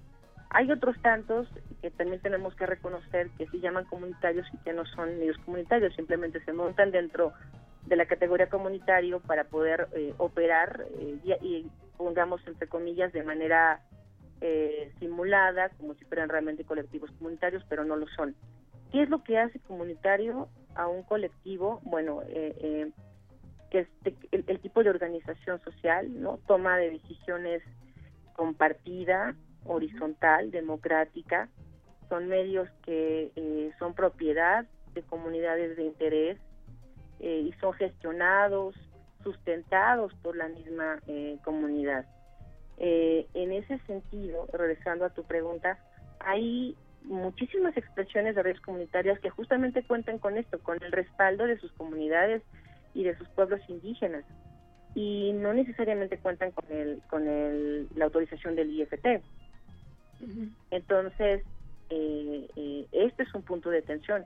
Hay medios que se autonombran como libres, eh, que pues su, su postura política es justamente eso, que tienen un, un derecho a, la libre expresión que, y eso es lo, lo único que importa, vaya, tener o no la concesión por parte del IFT eh, ellos no lo, no lo consideran como, como primordial o como necesario. Sin embargo, hay, hay otros, otros movimientos, como es el caso de la MARC, que, eh, que ve como, como muy importante el reconocimiento jurídico de estos medios de comunicación, eh, que tienen derecho a existir y existir en, en, condiciones que permitan su desarrollo. En ese sentido, una de las luchas de la MARC desde que se fundó en México hace 25 años, porque estamos cumpliendo 25 años como organización y como movimiento, eh, fue justamente impulsar políticas públicas para el reconocimiento legal de estos medios de comunicación. Eh, eh, nos tocó a lo largo de estos 25 años, pues bueno, enfrentar varios cierres, varios procesos penales y administrativos, en contra de comunicadores y comunicadoras comunitarios que, que operaban en medios de comunicación sin la concesión. Y entonces estas experiencias, pues, eh, pues insisto, eran factores que nos, que nos hacían eh, eh, pensar en la importancia de la regulación como un acto de justicia social. Y justamente pensando en que México es un país donde hay una gran concentración de medios donde históricamente los medios comerciales han operado dejando eh, eh, eh, en un segundo término a los medios públicos como Reeducación, como ustedes, Radio UNAM, sin, sin, bueno, eh, a nivel de políticas públicas no eran favorables para el desarrollo de los medios públicos y mucho menos para los medios comunitarios indígenas que ni siquiera eran reconocidos como medios de comunicación por sí mismos. Entonces, eh, hoy en día contamos con una ley que reconoce como concesiones a estos a este tercer sector de la comunicación en México y que si bien, como hemos señalado desde la la ley no es la mejor, bueno, hay muchas cosas que mejorar de la ley, sí fue un avance importante para facilitar el acceso de eh, las comunidades y los pueblos indígenas a las frecuencias. Eh, eh, el tema pendiente de la sostenibilidad, que si bien la ley menciona eh, ciertas cuestiones que antes ni siquiera, bueno, no, no estaban en el radar, como por ejemplo la posibilidad de acceder a patrocinios y a un monto de, de publicidad oficial, esto todavía no se ha logrado concretar y tiene que ver, bueno, a, ciertos vacíos de la ley. Pero bueno, la, la, cuestión es que a diferencia de lo que había hace 10 años o hace 25 años, hoy tenemos un, un marco eh, regulatorio que hasta este momento eh, hemos intentado impulsar para que efectivamente se lleve a la práctica lo que aparece en la ley y en ese sentido facilitar el acceso eh, de estos medios de comunicación a, legal a las frecuencias, reduciendo la brecha histórica de desigualdad eh, en la que operaban estos medios. ¿no? Antes pensar en un permiso para transmitir era cosa de esperar cinco años, cuatro años, eh, y que, bueno, para los colectivos era muy complicado aguantar estos procesos de gestión y muchas veces se desintegraban en el camino. Entonces, hoy eh, la ley mandata un plazo menor a un año para dar respuesta a una solicitud de concesión y si bien hay retrasos por parte del IFT, eh, bueno, los tiempos máximos que, que hemos atestiguado hasta este momento es aproximadamente un año para, para poder resolver la otorgación de una concesión. Sin, duda una gran labor y, una gran injerencia que ha tenido la, la Asociación de Radios Comunitarias para lograr estos avances en cuanto a la legislación. Licenciada Vázquez, si nos permite, vamos a hacer un pequeño corte y por favor, eh, al terminar el corte, continuaremos la llamada con usted. Con mucho gusto. Muchas gracias. Gracias. Queridos radioescuchas, estamos en Resistor esta noche hablando sobre insurgencia tecnológica, cómo las comunidades indígenas o las comunidades pueden apropiarse de la tecnología o de la radio y transmitir sus propios mensajes. Ahora vamos a continuar. Hemos preparado para ustedes esta pieza que es un byte de resistor. Byte de resistor. Sony está desarrollando unos lentes de contacto inteligentes los cuales podrían capturar fotogramas y grabar videos para reproducirlos una y otra vez. Estos lentes podrán ser controlados por el usuario y cuentan con un enfoque automático, ajuste de exposición y capacidad de acercamiento. También cuenta con sensores eléctricos que convierten el movimiento del ojo en energía para alimentar la lente y tendría incorporado el almacenamiento de imágenes, la cual estará incrustada en el lente alrededor del iris. Empresas como Google y Samsung están desarrollando su versión de lentes de contacto inteligentes que podrían incluir visión nocturna e imagen térmica. Esta información fue obtenida por Science Nature. Byte de resistor.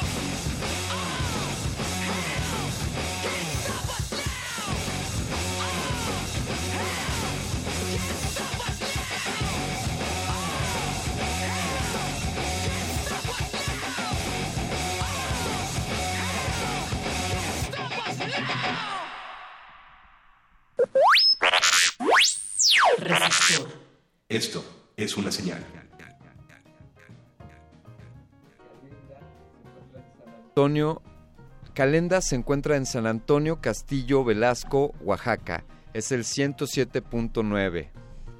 Cultural FM está en Tepalcatepec, Michoacán, y es el 107.9 FM. Echáis 88, Purépero, Michoacán, 105.7 FM. También podemos encontrar a Ecos de Manatlán, que se encuentra en Zapotitlán de Vadillo, en Jalisco, que es el 107.9 FM. Estas son algunas de las estaciones de radio comunitarias que están transmitiendo actualmente y que se encuentran en el directorio de asociados de la Asociación de Radios Comunitarias. Licenciada Irina Vázquez, todas las radios independientes y comunitarias se encuentran en el directorio de la asociación. ¿Hay más que están que, que las que están en este directorio? Sí, sí, sí. Ahorita que estaban eh, leyendo los nombres de las de las eh, radios comunitarias integrantes de la de la MARC, eh, uy, cada una es una historia, insisto, cada una es un ejemplo de lucha, de compromiso, de resistencia y aprovecho para mandar saludos porque ya me están escribiendo por por Facebook hablando de tecnología, ¿verdad? Claro. Eh, que, que nos están escuchando en, en radio eh, eh, en radio comunitaria Cholulteca, allá en Puebla, muy cerca de Cholula, que es la, la primera concesión de uso social indígena en ser otorgada ya con la nueva ley. También nos están escuchando desde eh, Radio Xali en Xaltepec, Puebla. Y también un saludo para eh, Grupo Radio Astas de Ensenada, Baja California. Eh, pues la, la, la MARC reúne a distintos proyectos comunitarios, centros de producción eh, y, algunas eh, radios por internet eh, que son afines a nuestros principios de lo que de lo que son las radios las radios comunitarias. Y tu pregunta es muy interesante, Alberto, porque en efecto en la MARC la- eh, actualmente tenemos 52 asociadas a nivel nacional y que se concentran principalmente en el sur del país. Pero obvio, esto no quiere decir que sean todas las radios comunitarias que existen.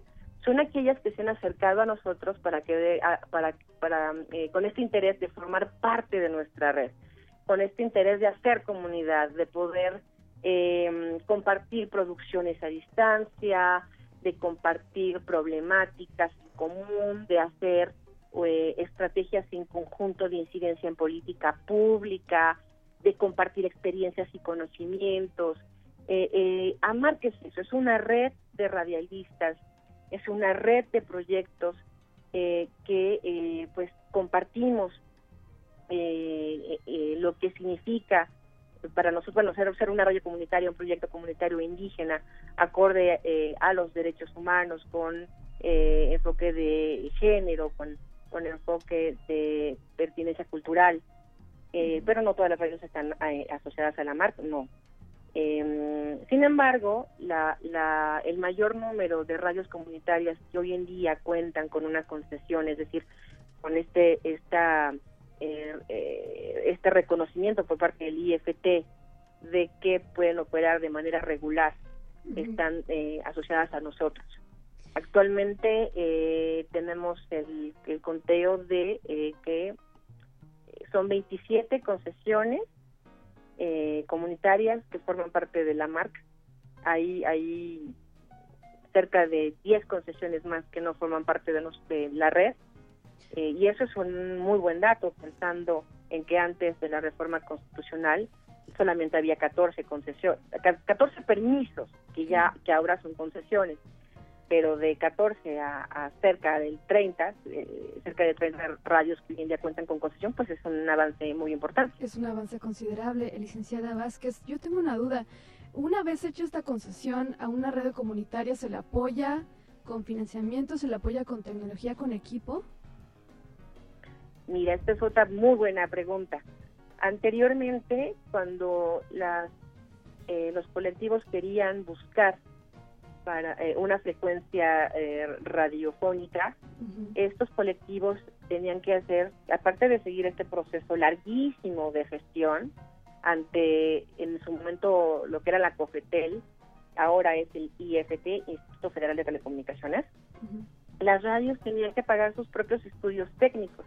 Y eso era la limitante, porque eh, muchas de ellas desconocían, desconocen, lo digo en presente, eh, muchas de estas cuestiones que tienen que ver con, con instalación de, de la antena o, o el transmisor o como, o, o como eh, tener calidad en, el, en, en la señal, ¿no? en la salida de la señal.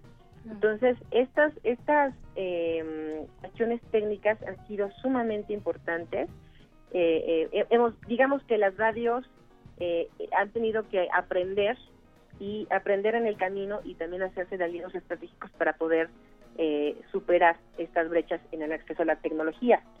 Hoy en día la, la ley, ya con, ya con la nueva ley, eh, en efecto, aquellas radios que logran eh, obtener una concesión de uso social comunitaria o indígena tienen acceso a ciertas a ciertos mecanismos de sostenibilidad. Uno de ellos es eh, lo que mandata el artículo 89, fracción 7, que es el acceso al 1% del monto de este, del monto destinado a comunicación social y publicidad oficial de cada uno de los entes públicos federales. ¿Esto qué quiere decir? Que hoy en día cada Secretaría de Estado tendría la obligación de otorgar este 1% del monto total de comunicación so- de comunicación social y publicidad oficial eh, a estos medios de comunicación eh, eh, eh, que cuentan con concesión. Estos, mo- este 1% tendrá que ser repartido de manera equitativa a todas estas 30, aproximadamente 30 radios comunitarias que hoy en día cuentan con concesión. Sin embargo, esto no se ha podido hacer porque la ley no establece el mecanismo para el otorgamiento de este recurso. Entonces, pues prácticamente dejan a que estos medios de comunicación vayan tocando cada una de estas secretarías para buscar este recurso. Y esto es una locura. Pensemos en una radio indígena de eh, la zona Nije, el caso de Radio Gempoj, que está en Tlacuiltoltepec, Nije, Oaxaca, eh, viniendo a hacer gestiones a cada una de las secretarías de Estado para pedir el 1%. Esto es muy complicado. Es uno de los temas pendientes que hay que, que, hay que eh, modificar en la ley, eh, eh, a lo cual, pues bueno, siempre en cualquier espacio público hacemos un llamado a los tomadores de decisión para que pues haya sensibilidad política y se y se garanticen los mecanismos de sostenibilidad financiera de estos medios de comunicación. De nada sirve que reconozcas jurídicamente a un medio de comunicación como las redes comunitarias si no estableces mecanismos claros para la sostenibilidad de los mismos y garantizas su desarrollo. Entonces, una vez que se pasa todo este proceso, eh, larguísimo, a veces eh, eh, muy cansado para las comunidades de acceder a las concesiones, vienen otro otro calvario. O sea, no solamente es, es cumplir eh, eh, la parte administrativa, formal, después viene la parte de la instalación técnica. Y entonces las radios, una vez que reciben su concesión, tienen que hacer estudios técnicos eh, para eh, constatar que el punto de donde se de donde se va a lanzar la señal no afecta con, por ejemplo, las señales de los aeropuertos. Entonces, ahí viene una serie de estudios técnicos con aeronáutica civil para que ellos te digan, sabes que es que tu señal no tiene ningún tipo de interferencia con ni con, un- con ningún aeropuerto cercano a la zona. Este, y eso, pues bueno, también lleva lleva su tiempo. O eh, em, esta cuestión de, de que de que la señal o el punto de donde desde donde se lanza la señal no interfiera con otras señales de radio cercanas. Entonces, la parte técnica, tecnológica eh, y técnica es muy importante en todo, el, en todo el proceso de gestión de un proyecto de, de radiodifusión comunitaria eh, y también es uno de los temas más importantes por atender eh, una vez obtenida la concesión para poder operar. Muchas radios eh, inician, por ejemplo, con transmisores muy pequeños que son eh, construidos de manera casera, de manera eh, voluntaria también. Entonces son transmisores que se queman con una tormenta eléctrica como la que tuvimos hoy. que se puede Entonces, quemar o- un modem de internet. Exacto, eh, o con un rayo, que eso es muy común, un rayo que caiga en Michoacán, eh, en, la en la comunidad de Uruapan, el tiro por viaje quema los trans- quema los, los, los transmisores.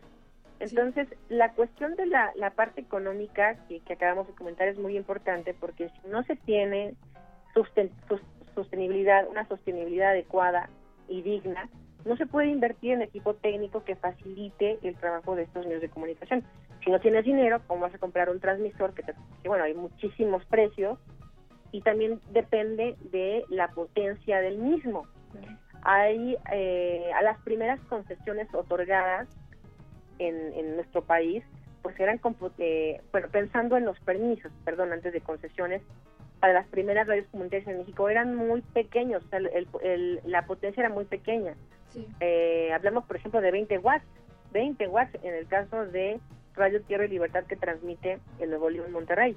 Ahora, las nuevas, las nuevas concesiones está de manera, eh, digamos que la mayoría de ellas han salido con una potencia de hasta 3.000 watts de potencia y esto te pone frente a, a este nuevo reto en términos de cuánto cuesta un transmisor para poder cubrir esta zona de cobertura y cuánto cuesta la luz. Sa- sabemos, sa- sabemos de lo que nos de lo que nos habla Sirina.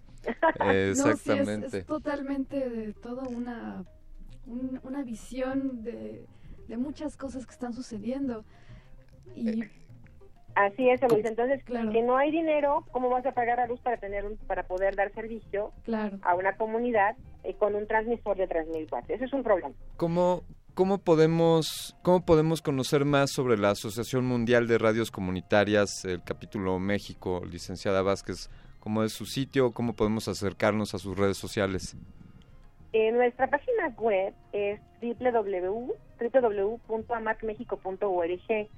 Eh, ahí, bueno, encuentran los datos de contacto de la, de la MARC y también está el directorio que tú comentas, Eloisa, con eh, eh, nuestras radios, en, las radios asociadas a la MARC que están en los diferentes estados. También tenemos nuestro, bueno, nos pueden encontrar en Facebook como Amarc México, estamos en Twitter como Amarc México y bueno, pues también eh, en la página pueden encontrar mi correo que es coordinación con doble o punto oficina arroba amarcmexico.org. Perfecto. Pues nosotros seguiremos en contacto con AMAR, con la Asociación Mundial de Radios Comunitarias México, y te agradecemos mucho, licenciada Irina Vázquez, por brindarnos un poco de tu tiempo para comentarnos sobre esto. No, al contrario, Eloisa y Alberto, muchas gracias eh, por la invitación y si me permites hacer una reflexión final, eh, eh, eh, pues yo les diría que pues justamente la tecnología, eh, eh, el acceso a Internet, eh, ha hecho que eh, las redes comunitarias hoy tengan una, un momento clave para su desarrollo, eh, poder llegar a nuevas audiencias. Eh, el Internet ha hecho que muchas de estas radios sean beneficiadas con la organización de los migrantes en Estados Unidos. Hay una relación muy buena con muchas comunidades de migrantes que son donata- dona- que donan voluntariamente recursos para poder sostener estas radios. El Internet también nos ha hecho eh, ha hecho posible intercambiar producciones, poder hacer traducciones de proyectos en lenguas indígenas y compartirlos, eh, poder compartir información eh, que está pasando en una comunidad eh, lejana y poder conocerla y difundirla. Eh, pues eso, la, radio sigue viva, la radio comunitaria está más viva que nunca, se adapta a, a- este nuevo a este nuevo contexto de, de, eh, que, que han traído las nuevas tecnologías a la comunicación y la información. La radio no está muerta, la radio simplemente se transforma. Que viva la radio. Muchísimas gracias, licenciada Irina Vázquez, coordinadora ejecutiva de AMARC México. Felicidades por su trabajo. Un abrazo a ustedes también, gracias. Buenas noches. Pues así, efectivamente, la radio vivirá, vivirá por siempre mientras existan oídos que la escuchan y voces, voces que la aborden. Nos estamos despidiendo. Esta emisión agoniza, llega a su final. Querida, querida Fembot, gracias, gracias por contribuir con tu cerebro positrónico a esta emisión. Muchas gracias, Alberto. Eh, queremos agradecerle también a la producción, Betoques, qué bueno que estás de vuelta.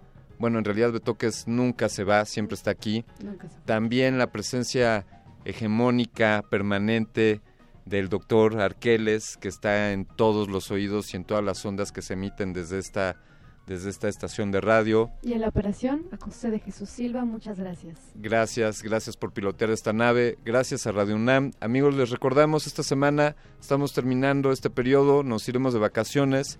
Recuerden, la resistencia continúa todos los días a partir de las 8 de la noche, de lunes a viernes, a partir de las 8 de la noche.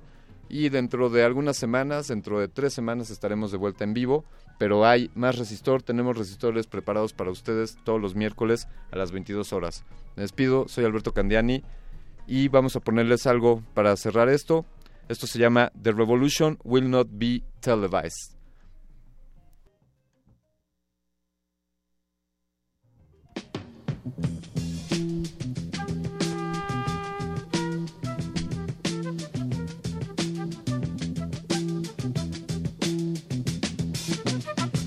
Not be able to stay home, brother. You will not be able to plug in, turn on, and cop out. You will not be able to lose yourself on Skag and skip out for beer during commercials because the revolution will not be televised. The revolution will not be televised. The revolution will not be brought to you by Xerox in four parts without commercial interruptions. The revolution will not show you pictures a charge by John Mitchell, General Abrams, and Spyro Agnew to eat hog maws confiscated from a Harlem sanctuary. The revolution will not be televised. The revolution will not be brought to you by the Schaefer Award Theater and will not star Natalie Woods and Steve McQueen or Bullwinkle and Julia.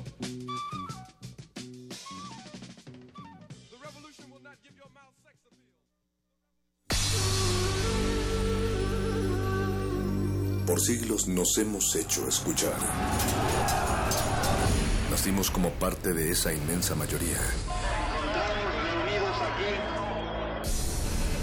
Hablar, Escuchar, debatir, proponer, cuestionar. está en nuestra naturaleza. instrumentos de conciencia de nuestro pueblo. Usamos el sonido porque atraviesa obstáculos. Muros, fronteras. Nosotros somos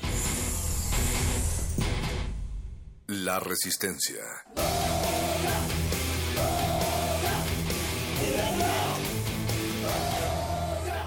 Resistencia modulada.